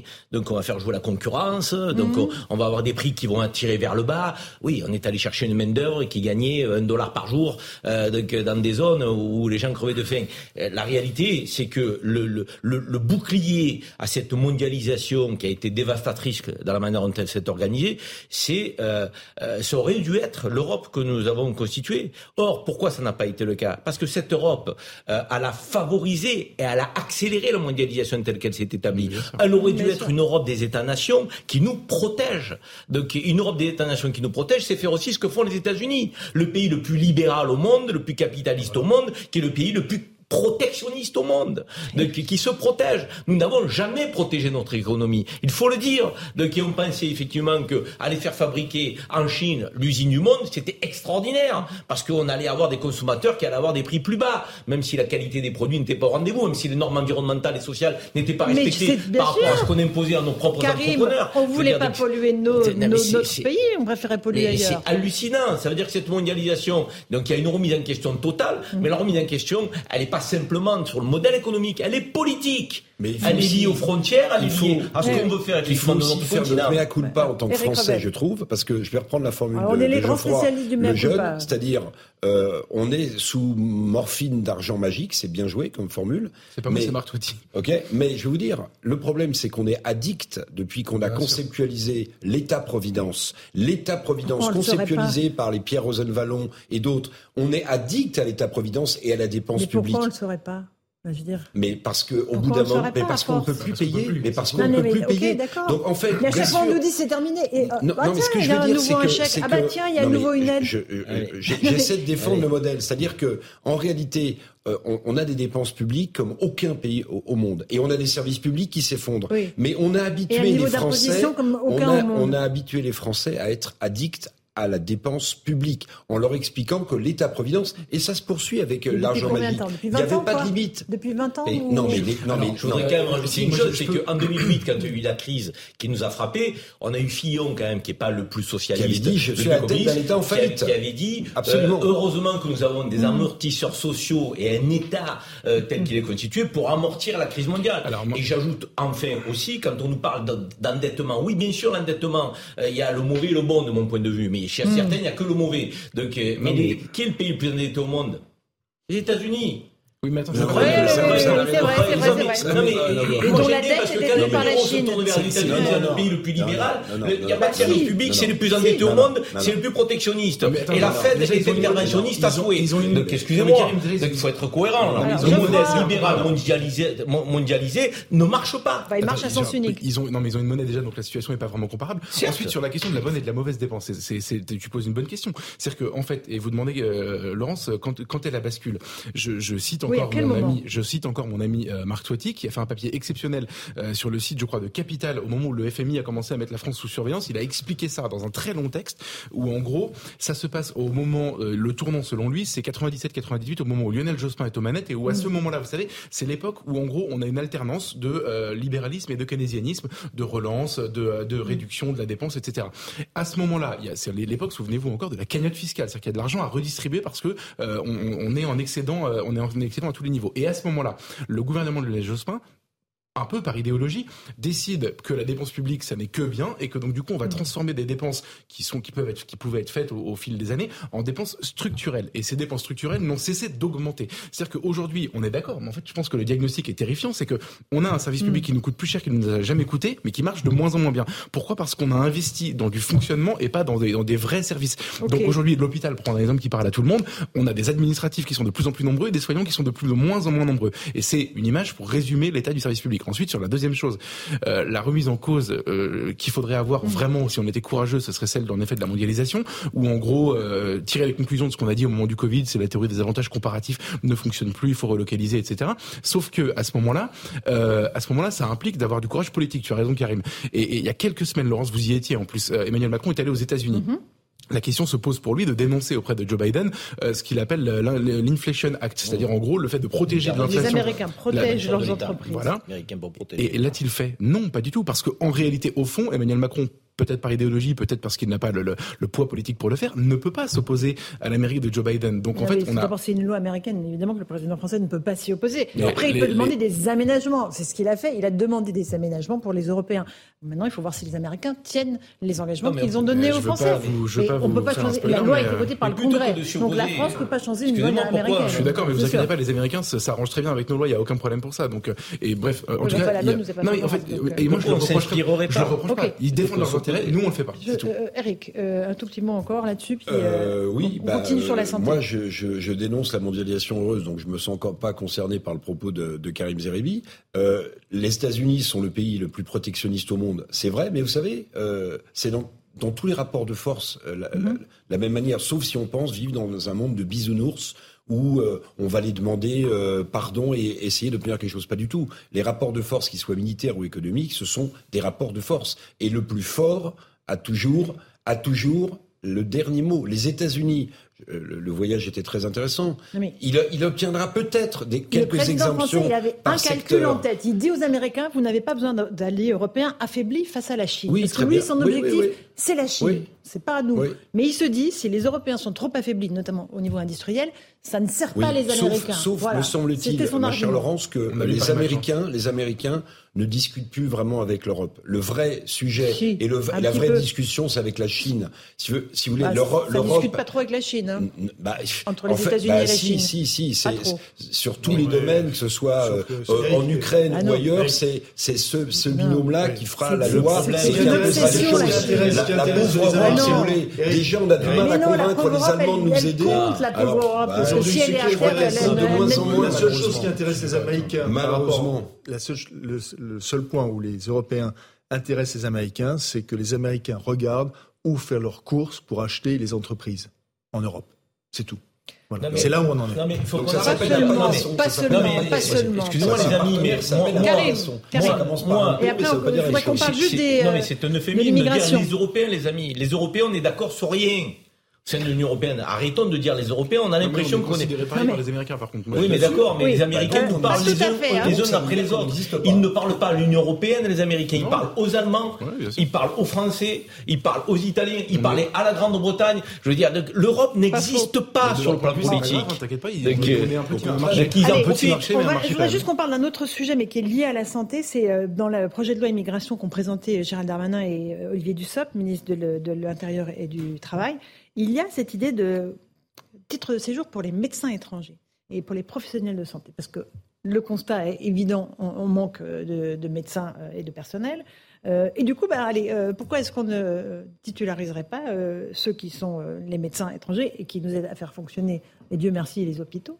Mais est-ce que ça pose pas un problème éthique quand même Bah de si, se dire bien sûr, bien euh, on va aller prendre à Bah, l'étranger bah oui, bien l'élite, hein, puisque oui. vraiment un médecin formé à l'étranger, a priori c'est l'élite de son pays, pour la faire venir chez nous, plutôt que de former des médecins français et d'ouvrir un numéro empêche Moi, ça me paraît Bah, absolument sûr, dingue. vous avez raison. Moi, je trouve que c'est un vrai euh, sujet. C'est-à-dire que si on parle de de, de médecins euh, formés au Maghreb, en Afrique ou ailleurs euh, en Mhm. Europe de l'Est, c'est-à-dire qu'on va En Roumanie, on va en Roumanie, c'est-à-dire qu'on va on va on va on va essayer d'attirer, comme le fait le Canada d'ailleurs. Hein. Mhm. Le Canada a la même type de le même type de politique, notamment dans dans le secteur de la santé. Donc on va on va vider de leurs forces vives euh, soignantes, des médecins, des chirurgiens dentistes pour les faire venir en France. Hein et donc, on va appauvrir finalement euh, les, les- les soins dans ces pays au bénéfice de nos populations, alors que nous, depuis numerus clausus de 1972, cette politique euh, de, de formation des médecins est quand même un échec total en France, qu'on n'a jamais remis vraiment en cause. Donc, non seulement ça me, ça me, ça me choque, mais, mais, mais si je pousse le bouchon un petit peu plus loin, juste pour lancer un peu le débat et faire euh, réagir de manière un peu caricaturale, je dirais qu'on va attirer les médecins de, de ces pays-là, et c'est pas péjoratif, ces pays-là qui sont souvent très formés, et les, les travailleurs étrangers illégaux qui viennent en France parfois pour se faire soigner vont se faire soigner par les médecins qu'ils auraient pu trouver dans leur propre pays, mais qu'on va retrouver en France parce qu'ils auront un, un droit de travailler de 3 ou 4 ans. tiré par les cheveux. Non, non, non, c'est pas attendez, mais avant, non. avant qu'on non, le débat, mais non, on a juste posé la question ouais, aux Français sur non, Twitter. hein, Est-ce que vous êtes Non, d'accord pour une carte de séjour Allô Allô la. Terre C'est Laurence Ferrari qui vous parle depuis l'émission Punchline. hein. Eric Revel, Pardon, écoutez la patronne. La patronne, elle dit que 65% des Français trouvent que c'est pas une idée, une bonne idée de donner une carte de séjour pour les médecins étrangers. Voilà, ils disent former des médecins français. Bon sang de bonsoir. Moi, il y, il y a quelque chose qui me frappe dans ce débat sur l'immigration, c'est qu'on a l'impression qu'on découvre ce qui existe déjà. Il y a- chez les personnels soignants, vous avez des oui. internes étrangers ben, en voiture en au moins à hauteur de 50% dans les hôpitaux. Vous avez des médecins généralistes, 30% sont étrangers. Donc je veux dire, si on n'a pas de médecins généralistes, on en aura encore moins avec 30% de médecins étrangers généralistes en moins. Enfin, je veux dire, on a l'impression qu'on découvre qui sont là et qui sont utiles et, et qu'il faudrait peut-être effectivement leur donner un statut différent. Moi, ce qui me gêne dans la politique et, dans- et- et ce qui me gêne dans, dans la- cette approche de, la loi sur l'immigration, c'est que en aucune façon il est fait cas d'une politique de co-développement. Or, Je moi je pense que c'est un drame que de parler de gestion de flux migratoires, d'accueil d'étudiants, d'accueil éventuellement de médecins, euh, de, que- de- de personnel, sans évoquer à un moment donné la temporalité et la nécessité aussi d'évoquer le développement de ces pays. Et donc le développement de ces pays, attention, c'est pas de la charité chrétienne. Le développement de ces pays, c'est faire en sorte que ces pays se développent pour qu'il y en ait de moins en moins qui ont envie effectivement de migrer et de quitter ces pays qui ne se développent pas. Et c'est faire en sorte aussi que nos entreprises françaises puissent travailler sur des euh, euh, business models pour aller faire ce que les Américains font, ce que les Chinois mais font, Karim, ce que les Russes font. mais Donc c'est-à-dire aller dans les pays africains. Mais Je veux dire, mais non, non, la politique de co-développement. développement, Mais non, excuse-moi, tu es en retard. Tu prends l'Algérie, tu prends la mais Tunisie, tu prends ces pays-là. Nous étions le premier partenaire commercial. Nous ne sommes plus les premiers. Il y a plein d'entreprises. Non, mais c'est pas qu'on n'est les premiers. Nous ne sommes mais- plus les mais premiers. c'est pas la peine de dire. Allô, recule. Pas veut dire une que la politique de co-développement ne monsieur marche pas. C'est moi qui l'ai dit On est avant, dans c'est pour ça. émission politique de sérieuse. co-développement Allô. ne marche pas. Mais, qu'on ne soit plus les premiers, c'est une chose, mais ne dites pas qu'elle n'existe Bon, non, non, mais pas. Mais ne dites pas qu'elle Euh, n'existe pas. là, je voudrais juste revenir à mon petit sondage. Les Français ne disent pas exactement ça. Ils disent Ah. former des médecins français. Bah oui, évidemment. Former Euh, des médecins français. Ok On est d'accord ou pas, Joseph On est totalement d'accord. Est-ce que je peux ajouter juste une chose. C'est que ce débat, euh, la manière dont il est présenté, essaye de nous faire croire, et c'est assez bien réussi parce que ça marche, que le gouvernement a encore la main sur la question de l'immigration. Prob- Vaste illusion. hein. Vaste illusion. Mhm. Parce qu'il y a en effet, on parle très souvent de l'Europe, il y a une politique européenne de l'immigration, hein, on la connaît. D'ailleurs, c'est un corset et on est obligé de, on est obligé, on a, on l'a voulu, on est dedans et on, a- on refuse, enfin, on, on, ne- on n'a pas l'intention malheureusement d'en sortir. Et, tous ces éléments, qu'il s'agisse euh, euh, des titres de séjour pour le personnel hospitalier, qu'il s'agisse parfois de la restauration, qu'il s'agisse, tout ça, ce sont, pardonnez-moi, ce sont des moulettas, ce sont des amusements de galerie. Et c'est d'ailleurs pour ça que M. Dussopt et Darmanin vont de pair, hein, comme euh, Talleyrand et Fouché, hein, le, le vice au bras du crime. Voilà. Oui, de et donc, interviews en commun. hein. tous en commun, Figaro, tout en commun. c'est- un exercice, c'est un exercice de communication. Hein. C'est un exercice de les- communication pure. et on ne peut pas ne pas dire. Attendez, arrêtez de prendre des Français pour des imbéciles. Mais évidemment. Tout le monde sait qu'il n'y a pas de politique d'immigration. Ah, moi, je vais Je crois- je vais titiller Joseph. Je, je pense que tu as tort. Le gouvernement a, a une, une maîtrise parfaite des entrées sur le territoire. C'est-à-dire qu'ils sont très forts. Je, je plaisante évidemment. Ils sont Oui. incapables de, de maîtriser euh, l'immigration qui, qui vient dont on ne veut pas. Par contre, pour créer des nouvelles catégories d'entrants, ça, ils sont super balèzes. C'est la question des métiers en tension. C'est la question aujourd'hui qui nous est présentée, celle des des des, euh, médecins. des médecins. Et je vais aller dans votre sens, euh, Laurence.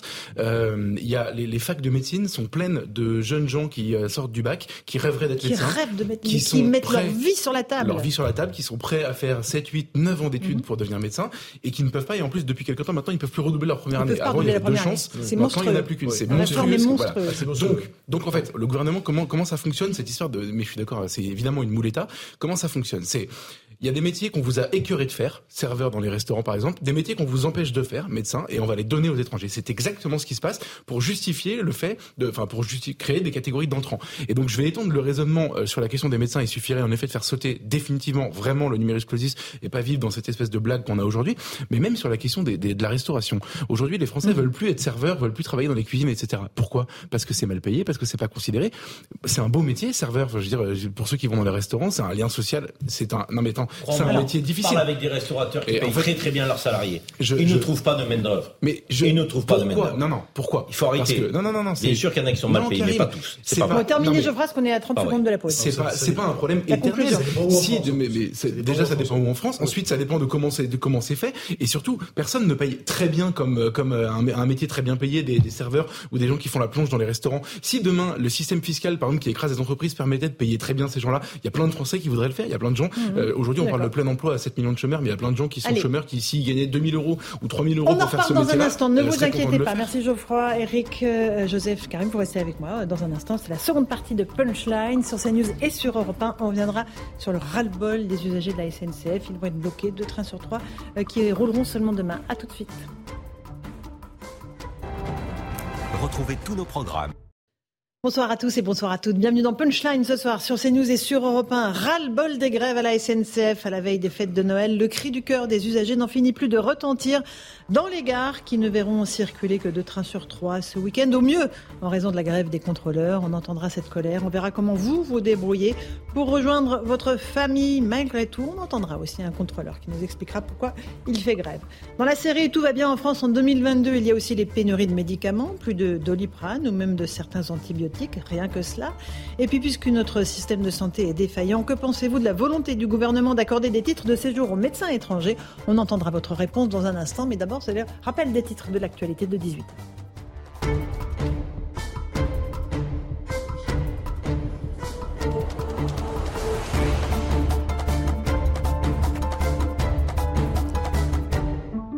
Il est pile 18h, bienvenue si vous nous rejoignez sur Europe 1 et sur CNews. Volodymyr Zelensky est attendu à Washington. Il sera reçu tout à l'heure à la Maison Blanche par Joe Biden avant de s'adresser au Congrès américain, une visite qui s'annonce historique. Volodymyr Zelensky n'a pas quitté son pays depuis l'invasion russe du 24 février dernier. C'est un Noël au goût amer, donc qui s'annonce pour les quelques 200 000 voyageurs dont les trains sont d'ores et déjà supprimés pour ce week-end. La SNCF prévoit deux trains sur trois en moyenne en raison de la grève des contrôleurs. Et elle s'excuse et annonce que les billets, en cas de train supprimé, seront remboursés à hauteur de 200%. C'est quand même notable. On en débat dans un instant dans Punchline. La colère des usagers, une colère que partage Olivier Véran qui condamne cette mobilisation. Écoutez le porte-parole du gouvernement, il pointe du doigt les grévistes et le collectif à l'origine du mouvement. Noël, c'est le moment où vous retrouvez la famille, c'est le moment où vous retrouvez les enfants, les parents, les grands-parents, les amis. C'est le moment où vous avez besoin de vous déplacer. Pour beaucoup de Français, c'est parfois d'ailleurs le seul moment où ils prennent le train dans l'année. Et c'est pas le moment où on fait grève. C'est pas le week-end de Noël où on choisit de faire grève. Nous considérons que tout doit être fait pour éviter au maximum les désagréments pour, euh, pour les Français. On connaît les grandes lignes du projet de loi immigration. Le gouvernement a dévoilé la version définitive du texte qu'il veut faire adopter l'année prochaine. Euh, Celui-ci prévoit notamment de régulariser des dizaines de milliers de salariés en situation irrégulière qui travaillent dans les métiers en tension. L'exécutif souhaite aussi la création d'une nouvelle carte de séjour pour les professionnels de santé. Puis, l'épidémie de grippe s'accélère dans le pays. En une semaine, les hospitalisations ont doublé, 1500 en Ile-de-France. Euh, elle frappe toutes les régions de la métropole et la majeure partie de l'outre-mer. Après avoir gagné la Guadeloupe et la Guyane, la bronchiolite ralentit, mais reste à un niveau élevé. Près de 2000 bébés ont été hospitalisés la semaine dernière en métropole. Euh, Vladimir Poutine a rencontré ses hauts responsables militaires afin de fixer les objectifs pour son armée en 2023. Euh, écoutez euh, le président russe. Début janvier, la frégate amiral Gorshkov sera en état de service avec de nouveaux missiles Zircon qui, je le répète, n'ont pas d'équivalent dans le monde.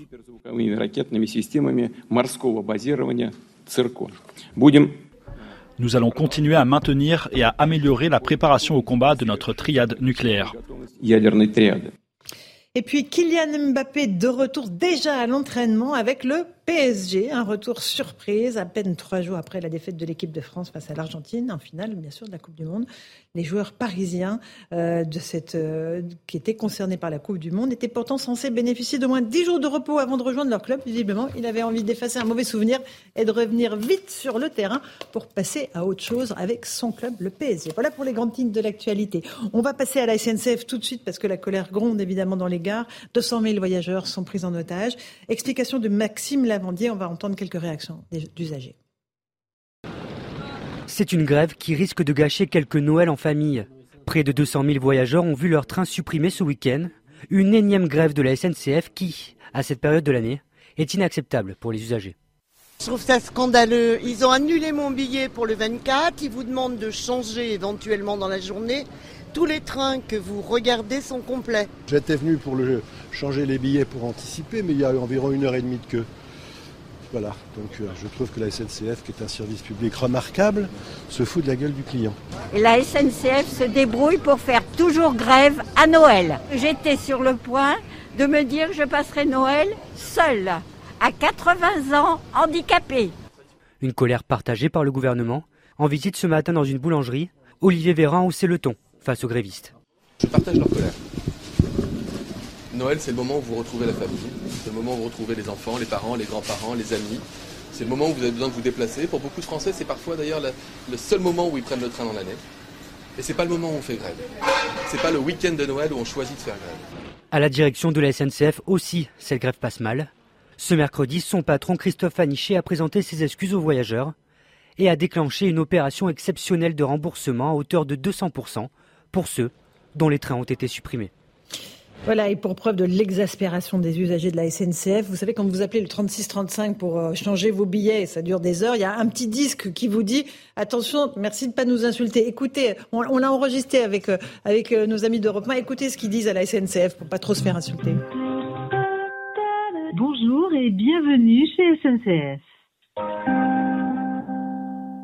Nous faisons face à un très grand nombre d'appels et votre temps d'attente peut être allongé.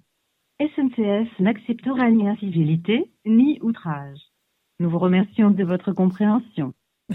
voilà, ni incivilité, ni outrage. Donc ils doivent se faire abreuver d'insultes en permanence au téléphone parce que les, usagers en ont ras-le-bol. Bah, c'est eux, qui sont dans l'outrage aux mmh. usagers et dans l'incivilité. C'est en créant des telles, de, telles situations euh, d'attente euh, totalement, euh, totalement insupportables c'est vraiment quelque chose qui est totalement stupéfiant.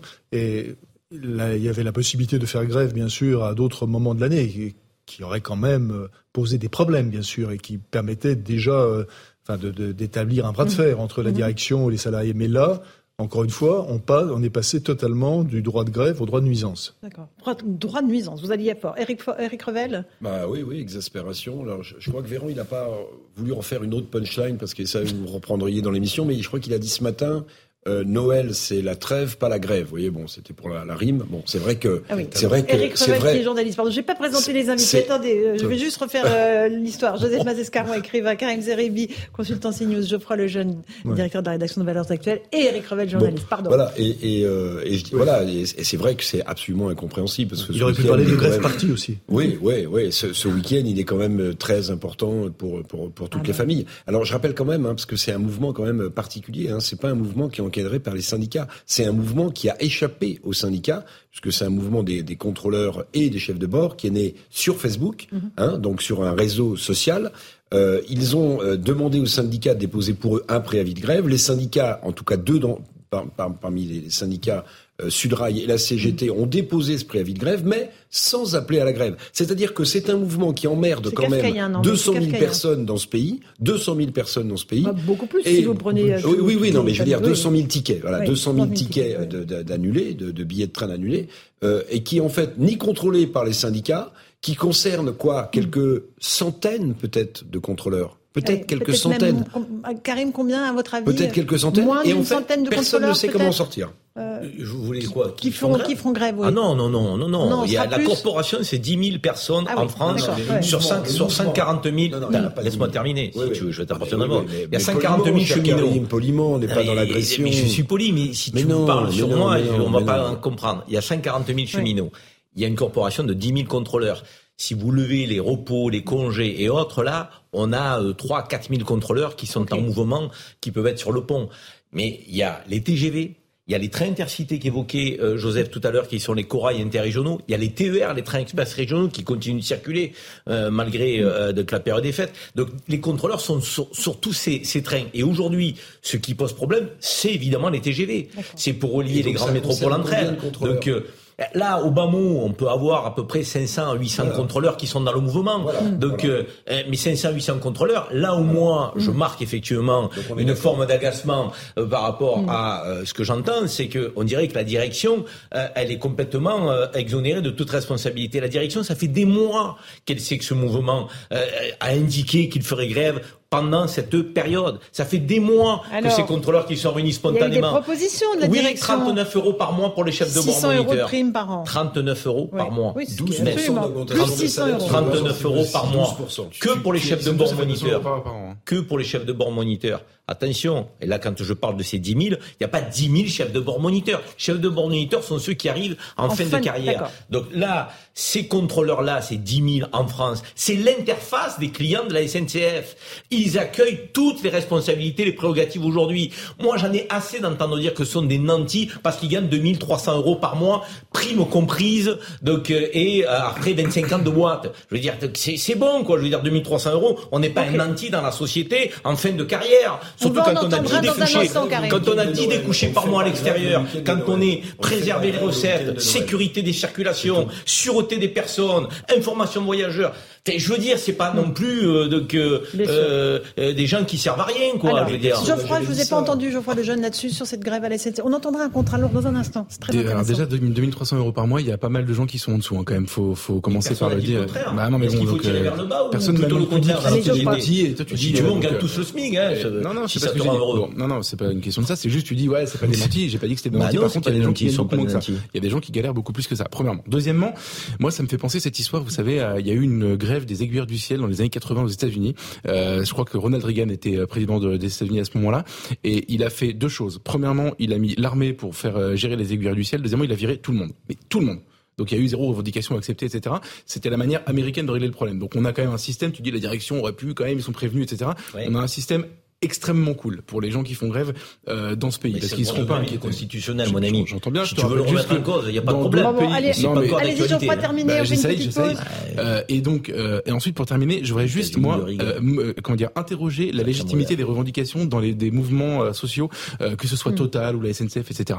En fait, il y a deux catégories de salariés dans ce pays. Il y a ceux qui peuvent se plaindre et ceux qui peuvent pas se plaindre, parce que le l'artisan qui est à son compte et qui peut plus se payer dans la facture de- de- d'électricité à augmenter, qu'est-ce qu'il fait? Il fait rien, il fait pas grève. Euh, le, le, le, le n'importe quel salarié d'ailleurs, parce qu'il n'y a plus d'argent dans ce pays, il n'y a plus d'argent à distribuer à personne. Euh, dans toutes les entreprises en ce moment, l'inflation touche tellement les gens qu'il y a évidemment des demandes de, d'augmentation. De, okay. de, et en fait, les, moi ça me, je, je, ça me touche euh, au premier chef. On ne peut pas augmenter les gens parce que les entreprises n'ont plus de marge. Les, la situation économique va très mal. Et il n'y a qu'à la SNCF. on va continuer. Non, non, on continue le débat dans un instant. Non, non, non, non, non, non, non, non. on continue le débat dans un instant. Je vous promets. Gardez tous vos arguments en tête. de l'argent qu'on a. Et là, en l'occurrence, fond sur le sujet. On fait une petite pause. On reprend nos esprits. Sur Europe 1 et sur CNews, on se retrouve dans Punchline. On continue à parler de la grève à la SNCF. À tout de suite. 18h16, on se retrouve en direct euh, dans Punchline sur CNews et sur Europe 1 avec Karim Zerebi, Joseph Massescaron, Geoffroy Lejeune et Eric Revel. On a beaucoup parlé de la grève à la SNCF. On va écouter un contrôleur parce qu'on s'est beaucoup écharpé là-dessus. Pourquoi est-ce qu'ils font grève? Euh, Certains les prennent pour des nantis. Karim dit non, attention, il ne faut pas tout confondre. Ce ne sont pas des nantis. Non, mais des nantis. néanmoins, ils peuvent réussir à bloquer la circulation d'un certain nombre de TGV, ce qui est évident. Écoutons l'un d'entre eux euh, à Nantes, euh, interrogé par Nina Droff. Il n'y a eu aucune avancée. On fait pas grève pour le plaisir. Ils nous ont poussés à le faire. Donc on a peur de faire de cadeaux. Voilà, on sait que ça va déranger. On le sait, on en est désolé, mais on n'a pas le choix. On est coincés nous maintenant. Le 2-3 décembre, on a fait tout le vent de grève pour leur faire comprendre et leur montrer qu'on était fort et qu'il fallait vraiment discuter. Le problème, c'est que ce qui a été proposé même si ça paraît beaucoup aux yeux de, de tous, en fait, c'est très très peu, c'est rien même. Ça correspond à 38 euros par mois de plus, alors que nos missions, depuis des années, des années, on en prend de plus en plus, parce qu'on n'est pas que là pour contrôler les bières, hein, c'est qu'une toute petite partie de notre travail. Donc nous, on estime que c'est pas assez, et que même limite, c'est du mépris. Des agents qui préfèrent tout perdre ce qui a été le peu qui a été proposé, plutôt qu'accepter ça. On demande juste un juste retour de ce qu'on mérite. Bon, voilà pour les arguments des, des contrôleurs. Euh, Ça vous convainc, euh, Éric Rebel Non, mais non, mais Joseph, non, Eric juste pardon, pas, là, je- là, là, là, là, juste un point. Là, juste un point parce que je suis en train de là. euh, Là, il y a, quelque chose qui va pas. Il y a quelque chose qui va pas, c'est que euh, on discute. On est en train de discuter, de rentrer dans les détails pour savoir le bien fondé ou pas de leurs revendications, pour savoir si ce sont des nantis ou pas. Ça m'est complètement égal. Ça m'est complètement égal. Qu'est-ce qu'ils ont fait, les Français qui depuis deux ans attendent de retrouver leur famille? Qu'est-ce qu'ils ont fait, les personnes âgées qui attendent également de retrouver leur famille? Qu'est-ce qu'ils ont fait, les pères et les mères divorcés qui attendent de retrouver à leur tour leurs enfants à une vacance sur deux? Qu'est-ce qu'ils ont fait, eux? C'est la seule chose qui m'intéresse. C'est la seule chose, c'est le seul point. C'est-à-dire c'est le choix de la date, c'est tout. Il n'y en a pas d'autre. C'est-à-dire que si on commence à rentrer dans la discussion, dans la discussion de savoir si c'est il faut 38, 600, 1000, etc., etc., on, on- on est totalement dehors du coup. On est totalement dehors de ceux qui nous écoutent. Parce qu'ils pouvaient très bien le faire à une autre période, à un autre moment, sur, euh, sur une autre distance, sur un autre temps. Donc si on entre dans, leur, dans, dans cette discussion-là, ça veut dire qu'ils ont gagné. Ils ont gagné alors que leur revendication Bah, est fondamentale. gagné. Alors- Alors que le, je ne juge pas de leur revendication. Je ne juge pas de ce que Karim a dit, de l'augmentation de leur mission. Je, je juge juste du moment qui est choisi et qui est un scandale total. Mais c'était tout. important de les entendre. Éric D'ailleurs, Revel. d'ailleurs, la, la- la- la meilleure, euh, la meilleure illustration qu'on peut faire de ce que vient de dire euh, Jo- Joseph est très simple. C'est que le moment choisi est une catastrophe. Et d'ailleurs, les syndicats, y compris Sudrail, Mmh. n'appellent pas à la grève ce jour-là et ce week-end-là. Ni la CGT. dit, mais non, mais mais oui. je vous le répète. Je vous le répète. Mais ça veut dire qu'ils ne soutiennent. Ça veut dire qu'ils ne. J'essaie, d'avoir un ton, mais j'arrive pas à avoir un ton aussi agressif que Karim Zeribi. Mais c'est pas agressif, il est- il est ça, déterminé. mais ça veut dire que les syndicats Merci, ne soutiennent pas. Les syndicats ne soutiennent pas cette revendication. en, en je- tout cas, au moment où elle arrive. Ah ouais. Donc voilà. Ok, euh, je prends le jeune. J'entends Joseph que, que tu veux pas rentrer dans la, revendication, mais je vais essayer d'y aller quand même un tout petit peu. C'est euh, en, en général, en- non mais je veux dire, je comprends que tu que tu que tu utilises notre argument. Non, je veux pas. Je, je, je veux pas, c'est pas possible. Mais même non, mais je, je, je veux pas, c'est pas Ok, possible. ok. C'est vrai, je non, parce pas. que, parce que ça veut dire qu'ils ont gagné. Ça veut Non, dire que tu, tu emploies, Mais- tu, tu, tu emploies les autres règlements. Non, ils ont gagné. La question, c'est maintenant. C'est maintenant. Attends, J'entends, c'est, un moment exceptionnel. C'est pas mais- à toi que je veux dire que Noël est un moment exceptionnel. Non, je suis bon, on est bien d'accord. euh, Bon, bah, c'est un moment exceptionnel Non, mais pour tout le monde. ce que Surtout dire- après deux ans de, pand- de, On de va écouter pandémie un et de exemple reste. dans un instant Voilà. d'un jeune Moi, qui je- va se non, mais retrouver je à la juste- rue. je vous assure que sur, c'est sur, poignant. un élément que j'ai entendu dans la bouche de ce contrôleur qui, euh, qui, qui parlait de ce, qu'on, de ce que l'entreprise lui doit. Et moi, c'est cette notion de ce que l'entreprise lui doit qui me dérange. En fait, la, la CNCF, c'est un- une, une énorme entreprise qui, euh, qui évidemment quasiment un monopole et quasiment un service public, euh, qui perd de l'argent, qui perd, je crois, 3 milliards d'euros par an. Donc, en fait, en général, moi, j'ai appris que j'ai appris que euh, on, on distribue la richesse créée. Euh, quand je, je- l'argument des gens qui défendaient les salariés Total, c'était de dire, attendez, regardez, ils font des bénéfices exceptionnels, donc il faut redistribuer la richesse. Je pouvais entendre à la limite cet argument-là. Mm. Bon, là, il y a des déficits. Donc, en fait, Qui perd de à ma- l'argent à ma- mais la, la, la société Non, qui qui les perd emploie. de La société Pourquoi qui les les emploie. SNCF perdent de l'argent Et donc, ça, Vous c'est savez combien l'État a mis c'est autre 4 chose. milliards 7 Ouais, à la ouais, SNCF. savez, 4 oui, milliards Donc, 7. c'est nous qui avons payé Et cette quand dette. on dit que la SNCF perd de l'argent, la SNCF c'est quatre sociétés anonymes aujourd'hui. Tu ne peux pas dire la SNCF perd de l'argent. Réseau Bon. perd de l'argent. Réseau c'est la gestionnaire de l'infrastructure. il y a Donc pas d'argent TGV. TGV mobilité gagne de l'argent et bénéficiaire. Il y a pas Et tous ces bénéfices sont reversés pour l'entretien du Et- réseau. et les non mais excuse-moi, Allez-y, ça ne rentrer dans le dur. Je comprends parce qu'effectivement ça ne sert pas à ta vision des choses. je Mais la réalité c'est qu'on a quatre sociétés et elles ne perdent pas toutes de l'argent. Et les contrôleurs qui sont sur les TGV, Si, enfin, je ils dire- ont fait des bénéfices exorbitants. Non, mais genre globalement. La SNCF. Non, non, non, non, Globalement, mobilité. globalement, mais, non, mais pardon. Tu regardes le chiffre à la fin qui est tout en bas. Excuse-moi, il y a, il y a une perte d'argent. Le chiffre, l'entretien Et- du réseau, et- qu'est-ce qu'il y peut le contrôleur Et il y a une ardoise, il y a une ardoise qui a été payée par le contribuable français. Donc Donc quand ces gens disent on nous doit de Oui, l'argent, dont le contrôleur est aussi contribuable oui, français. d'accord. Enfin moi, avec Non mais excuse-moi, Non, non, non, n'essaye non, pas non. de les sortir du jeu. Je veux dire du jeu, national. non. Ils sont dans le jeu national. Ils sont pas- dans une entreprise qui s'appelle SNCF Mobilité, qui gagne de l'argent, qui fait béné- des bénéfices. Ces deux dernières années, après la, à la Covid, quand ça a repris cet été, ils en ont jamais fait autant de recettes. Les contrôleurs disent redistribuer un peu à ceux qui sont les interfaces face aux Alors- voyageurs. Non, voilà. facile, enfin, le- le moi, réseau, j'en veux au, dialogue social. Non, non, mais je moi comprends l'exaspération. Je comprends que le moment soit mal choisi. Oui, tout ça est vrai. Alors. Mais s'ils ne le font pas là, ils ne sont pas entendus. Non, ça, c'est faux. Et Non, ça, la direction, la direction le sait depuis des mois. La direction le sait depuis des mois. Ah, c'est le bazar en plateau. Mais pourquoi ils ne pourraient pas faire Alors, il y a certains euh, de ces Non, voyageurs qui nous disent pourquoi ils font pas la grève du zèle Les trains partent, mais ils zèle. contrôlent pas. Parce que, parce que Comme du ça. cher Laurence, la grève du zèle. les qu'ils contrôleurs. contrôlent pas. Non, non, il n'y a pas Mais je, besoin. mais je suis voilà, d'accord avec vous. pas. La grève fait- du zèle, les contrôleurs l'ont déjà faite.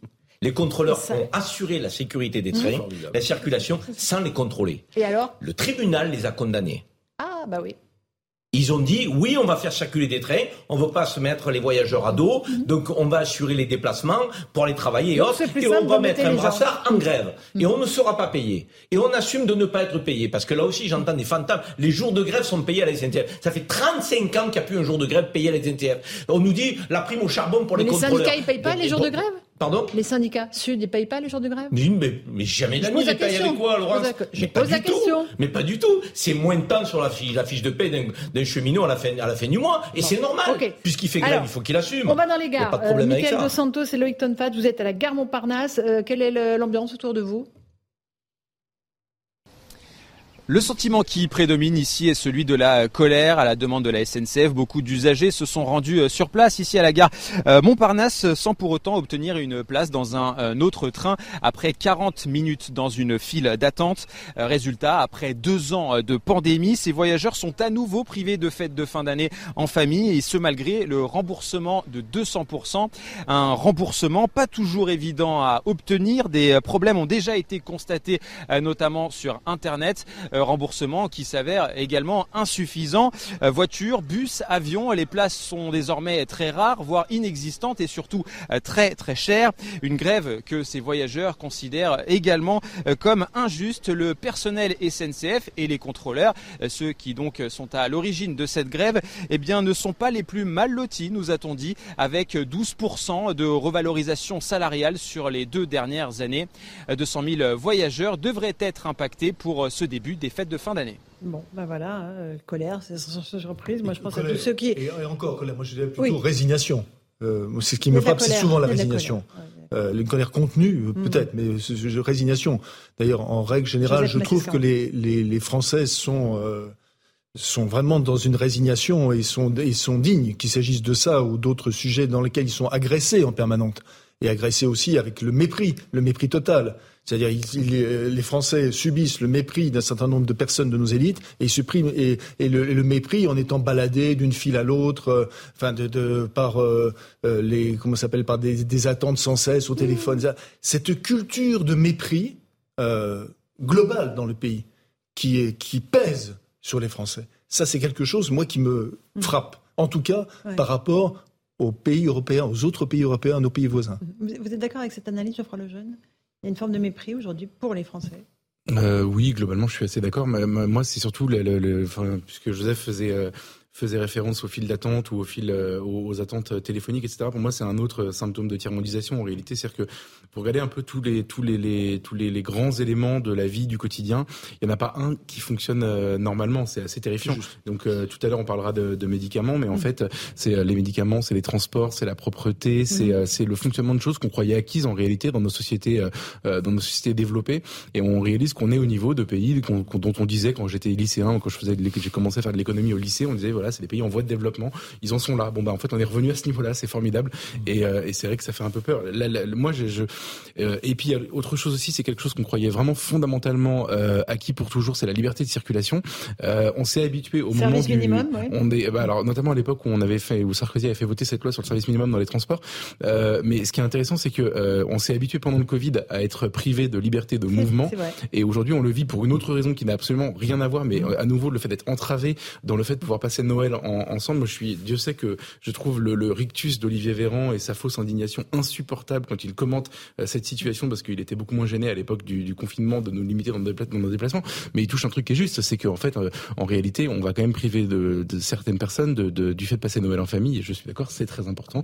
C'est assez dramatique. Bref, on, s'habitue à tout ça. tout, on s'habitue, pas tous. on va écouter le témoignage d'un jeune qui justement ne sait pas du tout s'il va pouvoir passer Noël en famille. Écoutez-le, il a été interrogé par nos envoyés spéciaux.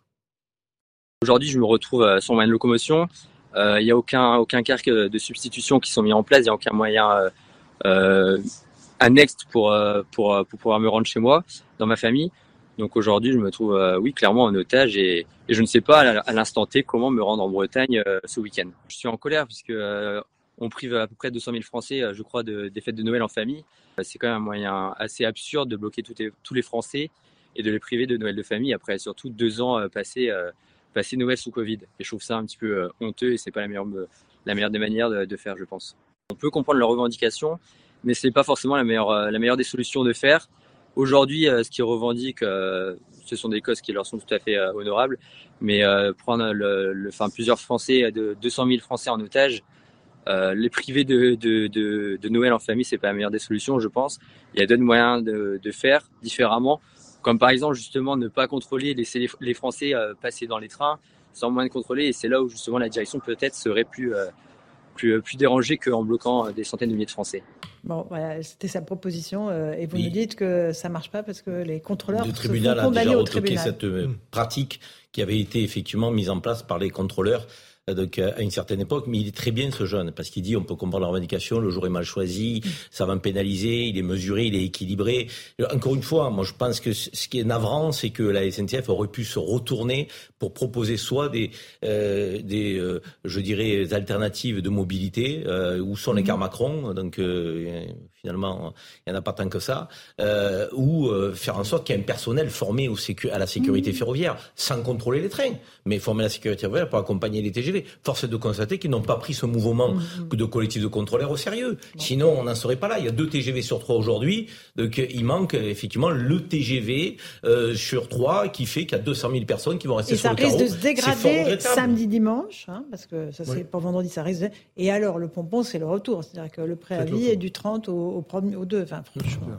Non, non, non. Ah, Comment ça Il y a à nouveau une grève prévue pour les retours, hein, fin, fin, fin, fin décembre. Non, ah non, ah, là, là, la grève, là, la grève, pour ceux qui sont partis pour Noël, hmm. donc le 26, ceux qui voudront retourner pourront voyager, mais normalement. Le 30, Après, vous nous parlez du 31 et du 1er. Et pareil, ce sera euh, rebelote. Et ça, évidemment, ça vous plaît pas, Joseph Non, ça me plaît pas. Et surtout, je pense, euh, euh comment, comment vont se passer euh, les JO de 2024 c'est ça. C'est-à-dire que. Mais non, mais qu'est-ce qui peut les empêcher? Ils trouveront toujours une bonne raison. Toujours une bonne raison de, de, de, de, mettre la pagaille. Ils trouveront toujours la bonne raison de faire grève. Toujours. Puisqu'ils diront, bah voilà, on n'a pas entendu, été entendu par la direction, etc., etc. Toujours. Donc, euh, euh, on, on, on, est dans un, dans, dans, dans un pays qui n'est prêt en rien à accueillir, en tout cas, les JO, hein, c'est clair. Que ce, encore quelques années, encore deux ans. Euh, deux ans, c'est court. C'est vrai que c'est court. Pardon, deux ans, c'est très court. Quand on se pense à ce qui s'est passé, c'était la, la Ligue des Champions, non La Coupe du Monde de rugby, oui, oui. toujours. Et c'était quoi Au Stade de France. Oui, absolument. Tu as raison aussi. Je sais pas trouvé. Allez, il est 18h30. Je ne sais pas si euh, Mathieu Devez est là, mais en tout cas, normalement, ça rappelle les titres de l'actualité sur Europe et sur CNews.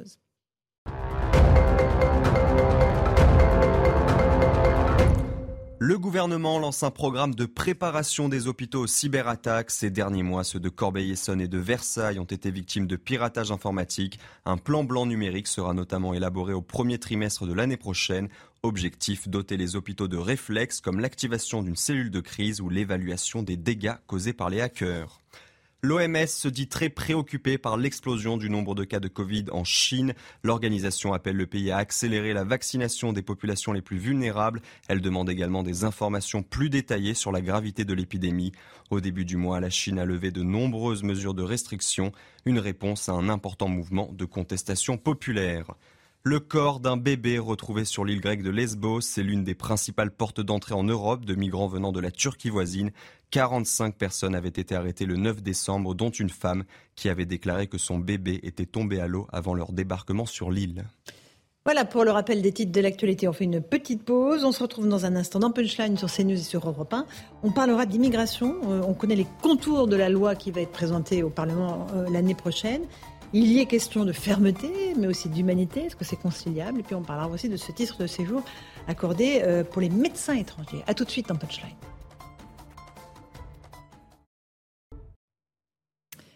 18h34 euh, bientôt sur CNews et sur Europe 1. On se retrouve dans Punchline. On va évoquer ce projet de loi sur l'immigration euh, dont on connaît un peu mieux les contours puisqu'ils ont été dévoilés par Gérald Darmanin et Olivier Dussopt, respectivement ministre de l'Intérieur et du Travail. Euh, fermeté, humanité, on le sait déjà. Expulsion, intégration. Voilà le en même temps du gouvernement et, du président. que contient exactement le texte? Élément de réponse avec Quentin Gribel.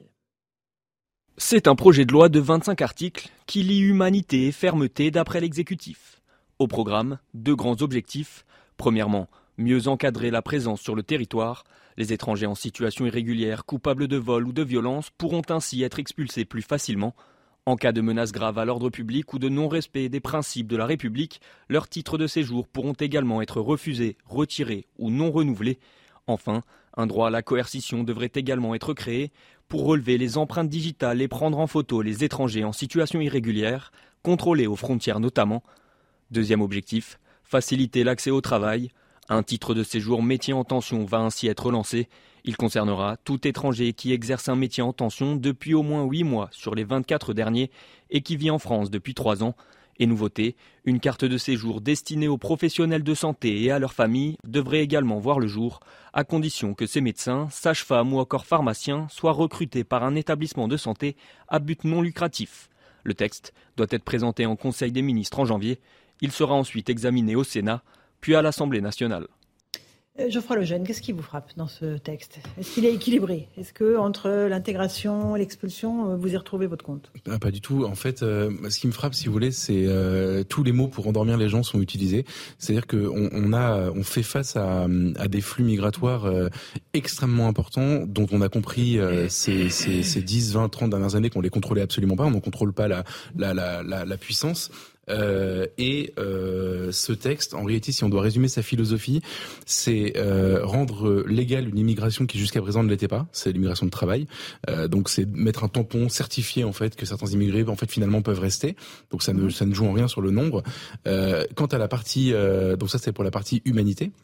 Quant à la partie fermeté, qu'on qu'on attend euh, qu'on attend depuis les très expulsions des étrangers ne respectant pas les valeurs de la République. Rétablissement de la double peine, c'est-à-dire. Euh, c'est donc il y, a des choses avec lesquelles je suis pas en désaccord. C'est juste que, que, pour vous donner une image, c'est comme s'il y avait l'océan devant nous et qu'on avait mis le premier coup de petite cuillère pour le vider, tout en ayant euh, mis un arrosoir par dessus pour rajouter un peu d'eau avec les, les, avec les, les, entrées qui vont être légales maintenant de travailleurs. en fait, si vous voulez, sur le, le sujet qui est le, le la, la, la, puissance du flux migratoire qui nous vient du sud et même des pays de l'est aussi. Euh, ça ne, ça, ne, ça, ne, ça ne changera absolument rien. Au contraire, voilà, mm. c'est tout ce que je vois.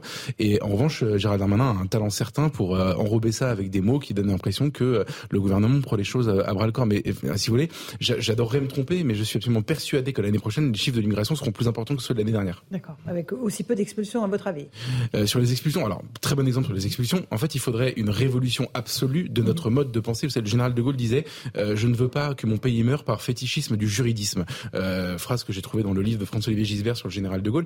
En fait, on s'est mis dans un carcan du juridisme, comme il disait, euh, qui fait que notre euh, notre notre notre droit, notre jurisprudence et la jurisprudence européenne nous empêchent mmh. globalement d'expulser. L'affaire de l'imam Hussein nous l'a montré. Euh, l'affaire de l'Ocean Viking nous a montré aussi qu'on a expulsé deux ou deux ou quatre personnes. On ne sait pas vraiment, mais mmh. entre deux et quatre personnes sur les 234 qui sont arrivées. Mais parce que le système est organisé pour ça. Il n'y a rien dans ce texte de nature à favoriser l'expulsion de gens qui n'ont rien à faire chez nous, sauf s'ils se rendaient coupables de délits. Et là, autour de la double peine. C'est ça le truc de mais, mais, voilà, mais, mais attendez, encore mm. faut-il qu'on leur mette la main dessus, que leur recours ne soit pas étudié. Enfin, c'est, c'est, non, c'est, vraiment, c'est, peanuts dans le, dans le système. minimum pour vous. Karim Zeribi Non, mais ce projet de loi, c'est vrai qu'il a, euh, j'ai envie de dire, une présentation qui euh, donne l'impression qu'il veut marcher sur deux jambes. Une jambe, je dirais pas celle de l'humanisme ou de l'humanité, je dirais celle du pragmatisme. Euh, pragmatisme parce qu'il y a aujourd'hui des clandestins qui occupent un emploi euh, clandestin dans notre pays sans que celui-ci soit reconnu et qui sont payés euh, au, noir, euh, qui ne cotisent donc pas, qui n'ont pas de statut et autres. Et là, ce pragmatisme de cette loi dit, ben, ils sont là, ils sont dans les arrières-cuisines, euh, ils occupent des, des, jobs dans le BTP, autant leur faire une carte de, qui, qui, puisse les reconnaître et les sortir de, j'allais dire, de l'anonymat, de la clandestinité. Donc je dirais plutôt pragmatisme. Et de l'autre jambe, c'est la jambe de la fermeté. Et cette jambe de la fermeté, on est peu nombreux à y croire. Il faut le dire. Mhm. On est peu nombreux à y croire parce que d'abord le gouvernement a fait beaucoup de déclarations euh, sur cette euh, dimension-là euh, ces derniers mois, très peu suivi des faits. et derrière, on se dit que bien sûr, la double peine. Qui peut être opposé à la double peine Je veux dire, donc euh, franchement, vous avez un étranger qui est euh, accueilli sur notre sol en situation régulière donc, euh, euh, ou un étranger qui n'est pas en situation régulière, qui commet un acte de délinquance grave, il a euh, mis une rupture au contrat pour celui qui est arrivé en situation régulière, il doit être reconduit à la frontière, euh, en plus de la sanction qu'il a, qu'il a, qu'il a. Si son pays veut bien le reprendre. Si son pays non, veut bien le reprendre. Non, le, le, celui qui est en situation régulière et, qui, et, et dont on peut attester qu'il a les papiers, le laissez-passer consulaire ne pose pas de problème. Le laissez-passer consulaire pose problème pour ceux qui ont déchiré leur passeport mmh. et, et, dont le pays d'origine dit mais moi, prouvez-moi qu'il est euh, euh, ressortissant de mon pays. Et il est là le sujet. Mais pour les autres, il n'y a pas de sujet. Mais effectivement, il, faut, il faut, il faut aujourd'hui que la double peine soit de rigueur. Pourquoi? Parce qu'il y a des, nos prisons qui sont en surpopulation, et on le sait, on a une surpopulation carcérale. Mmh. On a 23% d'étrangers en prison. Donc, si un certain nombre d'entre eux qui ont commis euh, mmh. des faits graves doivent et, et peuvent être expulsés, personne ne va s'en plaindre. personne. Quand je dis personne, c'est personne. Je veux dire, et c'est et c'est et c'est pas et c'est pas euh, les étrangers de situation régulière qui vont s'en plaindre, ceux qui respectent les lois de la République. Voilà. Alors. Le gouvernement va devoir prouver sur cette partie-là, mmh. sur cette dimension de fermeté. Il n'est pas convaincant, le gouvernement. Il est dans des postures. Il communique beaucoup, mais il y a peu d'effets. Parce qu'on voit bien les centres de rétention, on voit bien la loi, on voit bien les ah. recours possibles, on voit bien comment les, certaines associations jouent de, de, de, du juridique pour faire en sorte effectivement de ne pas expulser ces gens, avec la difficulté d'obtenir des laissés-passer consulaires, on l'a dit, pour ceux qui n'ont pas de passeport. Et quand euh, Gérald Darmanin revient du Maghreb et qui nous dit que c'est réglé, mais où c'est réglé? Il est en Algérie Il n'y a pas grand-chose qui est terminé, On restreint, on, restreint plus les visas et, si on expulse toujours aussi peu. Donc, mais on n'a pas, pas, la... C'est intéressant, je suis désolé, mais on n'a pas la contrepartie de ce voyage. C'est-à-dire qu'on a cessé euh, la restriction des visas, ce qui était le, la petite mesure de rétorsion qu'on avait euh, enclenchée depuis depuis l'été, mais on n'a pas la contrepartie. On la demande, beaucoup de journalistes la demandent, et on n'a rien, on ne sait rien. C'est-à-dire que c'est quand même à proprement parler effrayant de savoir qu'on est à ce point peu maître de notre politique de d'immigration. De, et, et, Laurence, vous posez une bonne question. Euh, à condition, vous dites à condition que les pays les reprennent, c'est vrai. Les laissés-passer consulaires, c'est c'est on n'envoie pas arbitrairement les gens au Mali ou en Tunisie quand on a décidé de les expulser. La plupart du temps, on sait leur nationalité. Et c'est pas que quand ils déchirent leur papier. Beaucoup déchirent leur papier, mais c'est pas uniquement quand ils déchirent leur papier qu'on les renvoie pas. C'est quand le pays décide de ne pas le reprendre. L'imam le, Iqiyoussen, il avait des papiers euh, absolument euh, absolument officiels, etc. Maroc a dit oulala les gars, vous êtes gentils, mais en fait on n'a pas envie de reprendre la lie de l'humanité parce que euh, qui a grandi chez vous, que vous avez élevé, etc. Machin, et on n'a pas pas envie de la récupérer maintenant. Je me souviendrai toute ma vie d'un micro trottoir fait par Europe 1 le, le, le, jour où on a décidé de l'expulsion, où les gens au Maroc, et je les comprends, disaient mais attendez, vous êtes gentils, on va pas reprendre ce, ce bonhomme qui va venir radicaliser nos enfants. Donc en fait, les pays parfois n'ont pas envie de reprendre des gens qui sont en situation de délinquance ou euh, qu'on a décidé d'expulser pour X euh, ou Y raison. Et, et, et, je, et, donc en fait, on est évidemment dépendant de ça. Et on n'a pas trouvé le levier diplomatique. Pourtant, on est un grand pays, on devrait quand même euh, pour les contraindre. Donc Laurence, vous avez raison de souligner que même avec cette, ce volet, ce fameux volet fermeté, on n'a toujours pas récupéré la maîtrise du sujet. Absolument. Eric Revel, une petite réaction à bah, cette présentation des ministres. J'y crois pas davantage que Karim Zeribi, ça c'est sûr. Maintenant, j'ai l'impression que Peut-être le côté positif de, de, de, ce projet de loi, c'est d'essayer d'orienter vers une immigration, euh, j'allais dire, choisie. Euh, on parlait tout à l'heure du profil des médecins ou des mhm. soignants. Donc on voit qu'il y a cette, cette, Sur les médecins, je vais juste donner le petit sondage ben Twitter, euh, et, et, comme ça, justement, ça va servir votre propos et le mettre en valeur, mon cher Eric Revel. On a posé la question, est-ce que vous êtes favorable à une carte de séjour pour les médecins étrangers? La réponse, 65% de non. Oui, 35%. Alors voilà, donc on a besoin de, de, soignants dans ce pays, on le sait. Il y a des gens extrêmement formés, mais un, ça pose un problème quand même éthique parce qu'il faut en parler. C'est-à-dire que vous allez quand même vider euh, euh, des, des, des, sachants soignants de certains pays de l'Est ou euh, du Maghreb ou d'Afrique ou d'ailleurs mhm. qui auraient besoin de soignants pour les faire venir euh, en France. Bon, c'est quand même une drôle de, de façon de, de parler de, de, de coopération, si, si, on veut. Et puis, j'ajoute ce qui, ce qui m'a frappé aussi dans ce projet, c'est la chose suivante c'est euh, l'idée que, euh, je ne sais pas si vous avez vu, euh, il va y avoir une, une sorte d'examen de français. C'est-à-dire qu'on va demander mm-hmm. quand même aux gens qui viennent travailler dans ce pays de parler français, et on renvoie aux employeurs l'idée de former leurs futurs euh, collaborateurs au français. C'est quand même magnifique. Au moment, au moment où on est en train de mettre en l'air le compte euh, personnel de formation, qui permet, dans 80% des cas, à des, à, des, mm. à des gens qui ont très peu de, de salaire, d'essayer de se former à autre chose. Donc, pour moi, c'est plus qu'une incohérence, si vous voulez.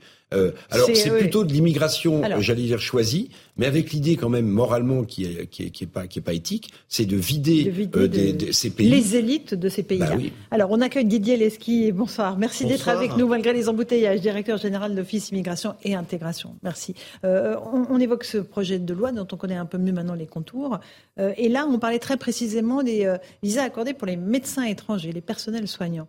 Euh, est-ce que c'est une mesure qui concerne beaucoup de monde, à votre connaissance? Est-ce que finalement, ce n'est pas une mauvaise manière que l'on fait à ces pays euh, où, on, forme des médecins que nous, on va ensuite récupérer?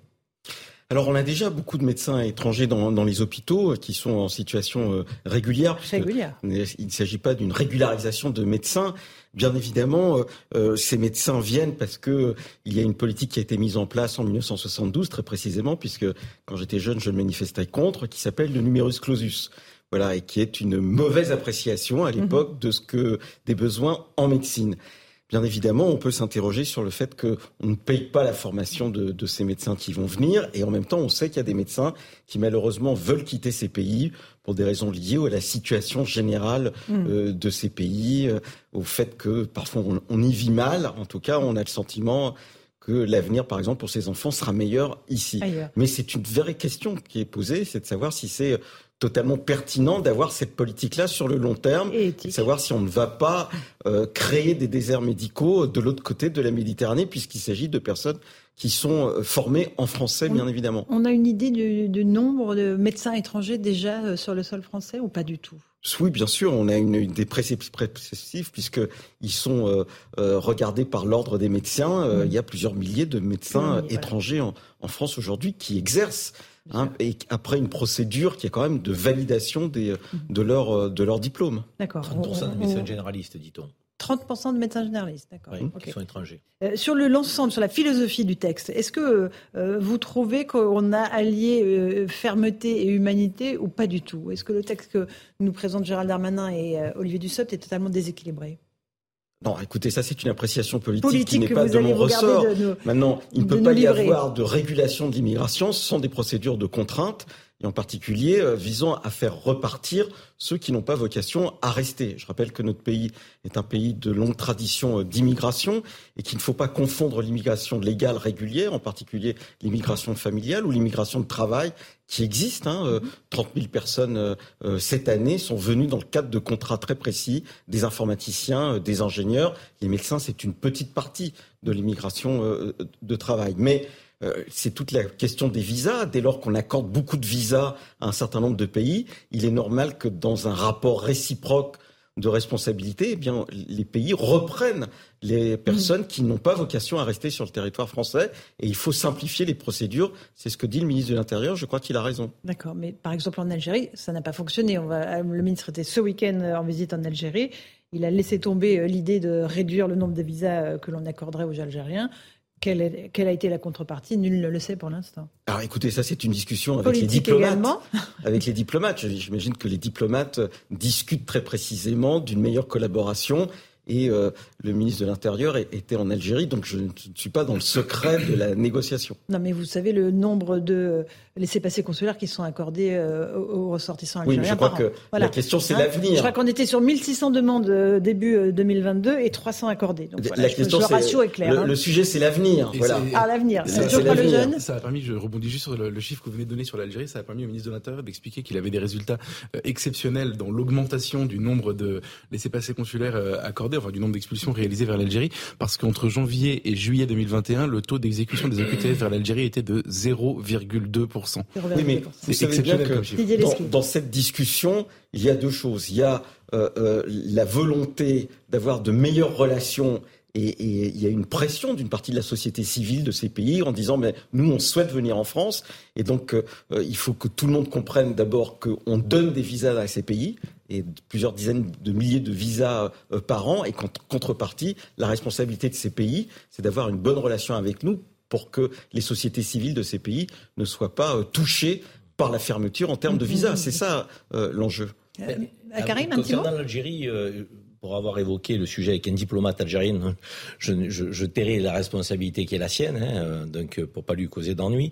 Il m'expliquait que euh, malgré une augmentation des laissés-passer consulaires qui avait été délivrés par l'Algérie, nous n'étions pas en mesure et en capacité de raccompagner tous ceux qui bénéficient d'un laissez-passer consulaire. Ça veut dire que les modalités de retour, c'est aussi un vrai sujet. Ah parce que bah l'Algérie est contre les charters. Mm-hmm. Donc, euh, et ça veut dire qu'aujourd'hui, vous mettez les clandestins dans des avions de ligne. Mm-hmm. Donc, euh, avec euh, un dispositif policier. et vous n'avez pas un Boeing de 280 personnes composé de 280 clandestins qui retournent au, pays d'origine. Ça veut dire que ça se fait au compte-goutte. On n'a pas suffisamment d'effectifs pour les raccompagner. Donc. Air France, les pilotes peuvent refuser pour éviter les troubles de public à bord. Donc c'est par Air Algérie que ça retourne. Mais c'est un vrai sujet. Je pense qu'on aurait dû négocier la possibilité de faire un retour, ça veut dire un peu plus important de clandestins, donc à bord euh, euh, d'un avion. Euh, Didier Leski, vous disiez il faut aussi faciliter les conditions du retour de ceux que nous souhaitons expulser. Est-ce qu'il y a dans ce texte les outils nécessaires à ces reconductions? Euh, Alors il y a deux choses. D'abord, euh, on, on, fait beaucoup de retours volontaires, puisque la, la priorité de notre politique, justement, pour, parce qu'elle coûte moins cher que les retours forcés, c'est de faire des retours euh, volontaires. Cette année, on, on va en faire 5000. Avant la crise Covid, on en a fait beaucoup plus, puisqu'on était monté jusqu'à 11 000 retours volontaires, tout pays confondu.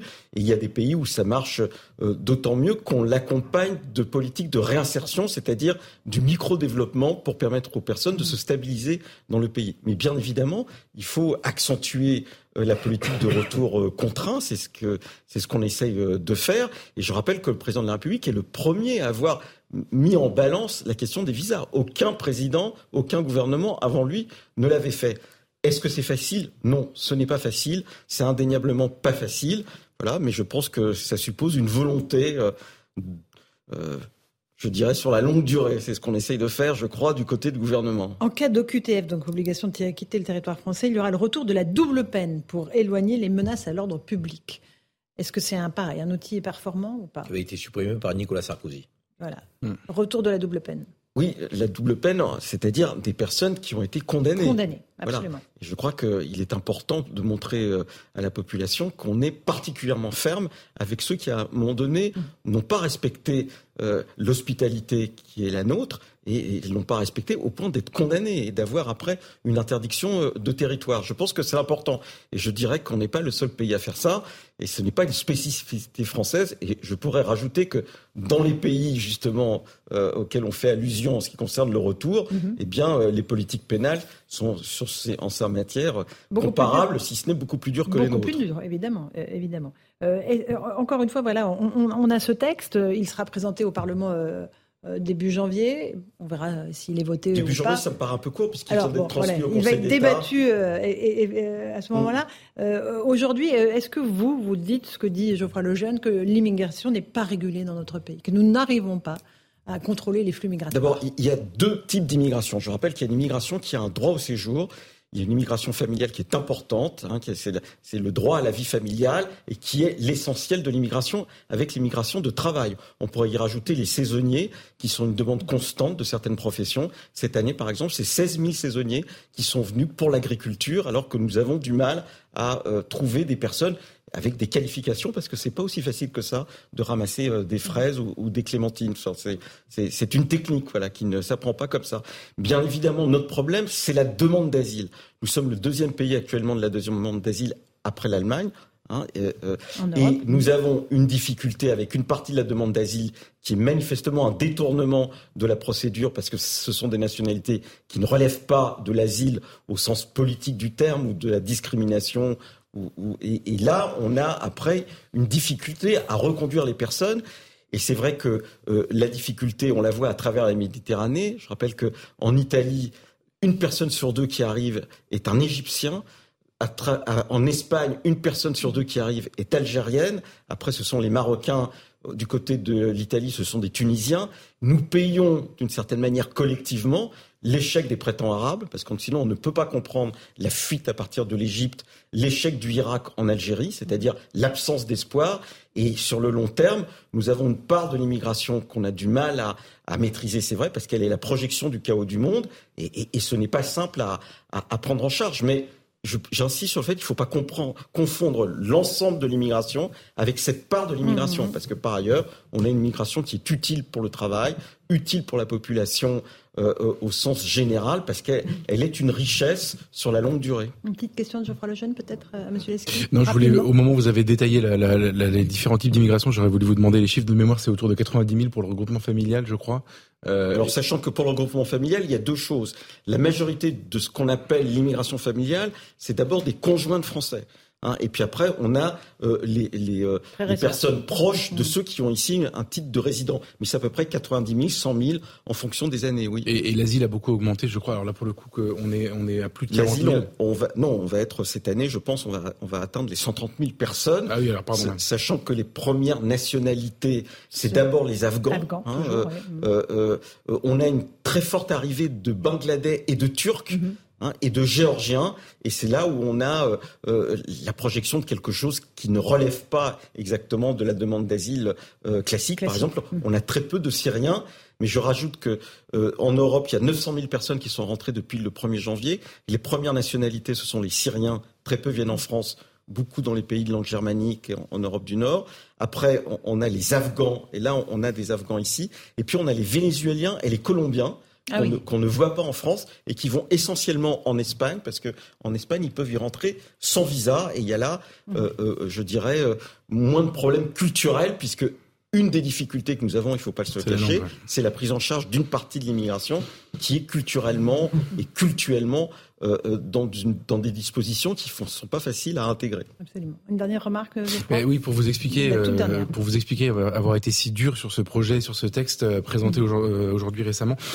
c'est, vous savez, souvenez-vous du texte de Pierre Brochant, l'ancien patron de la DGSE, mm-hmm. qui il y a quelques semaines avait prononcé un discours devant l'amical gaulliste au Sénat et qui avait un diagnostic assez sombre, mais mm. que moi je partageais en tout point, et qui terminait par une liste de mesures et, dans laquelle il disait, en gros, il faudrait diviser par 10 l'immigration légale, couper les pompes aspirantes et supprimer toutes les prestations non contributives. Quand je vous explique que j'étais très dubitatif sur la dimension fermeté du projet du gouvernement, c'était mm. parce qu'aucune des mesures qui étaient préconisées dans ce texte-là euh, ne s'est retrouvée même philosophiquement. Bon, merci en tout cas Didier Leski d'être venu jusqu'à nous dans Punchline sur CNews et sur Europe Merci malgré... à vous, on aura l'occasion d'en reparler. Voilà, longuement évidemment, puisque le débat va durer plusieurs euh, semaines, on l'imagine. Plusieurs mois, puisque plusieurs je pense mois. Ce qui est annoncé comme calendrier, c'est plutôt février-mars. Février-mars, donc voilà, on aura le temps et avec le plaisir de, vous accueillir. Merci Karim. Merci, Merci Geoffroy, Eric Revel. Merci à vous tous de votre fidélité. Dans un instant, Christine Kelly sur CNews et ses invités.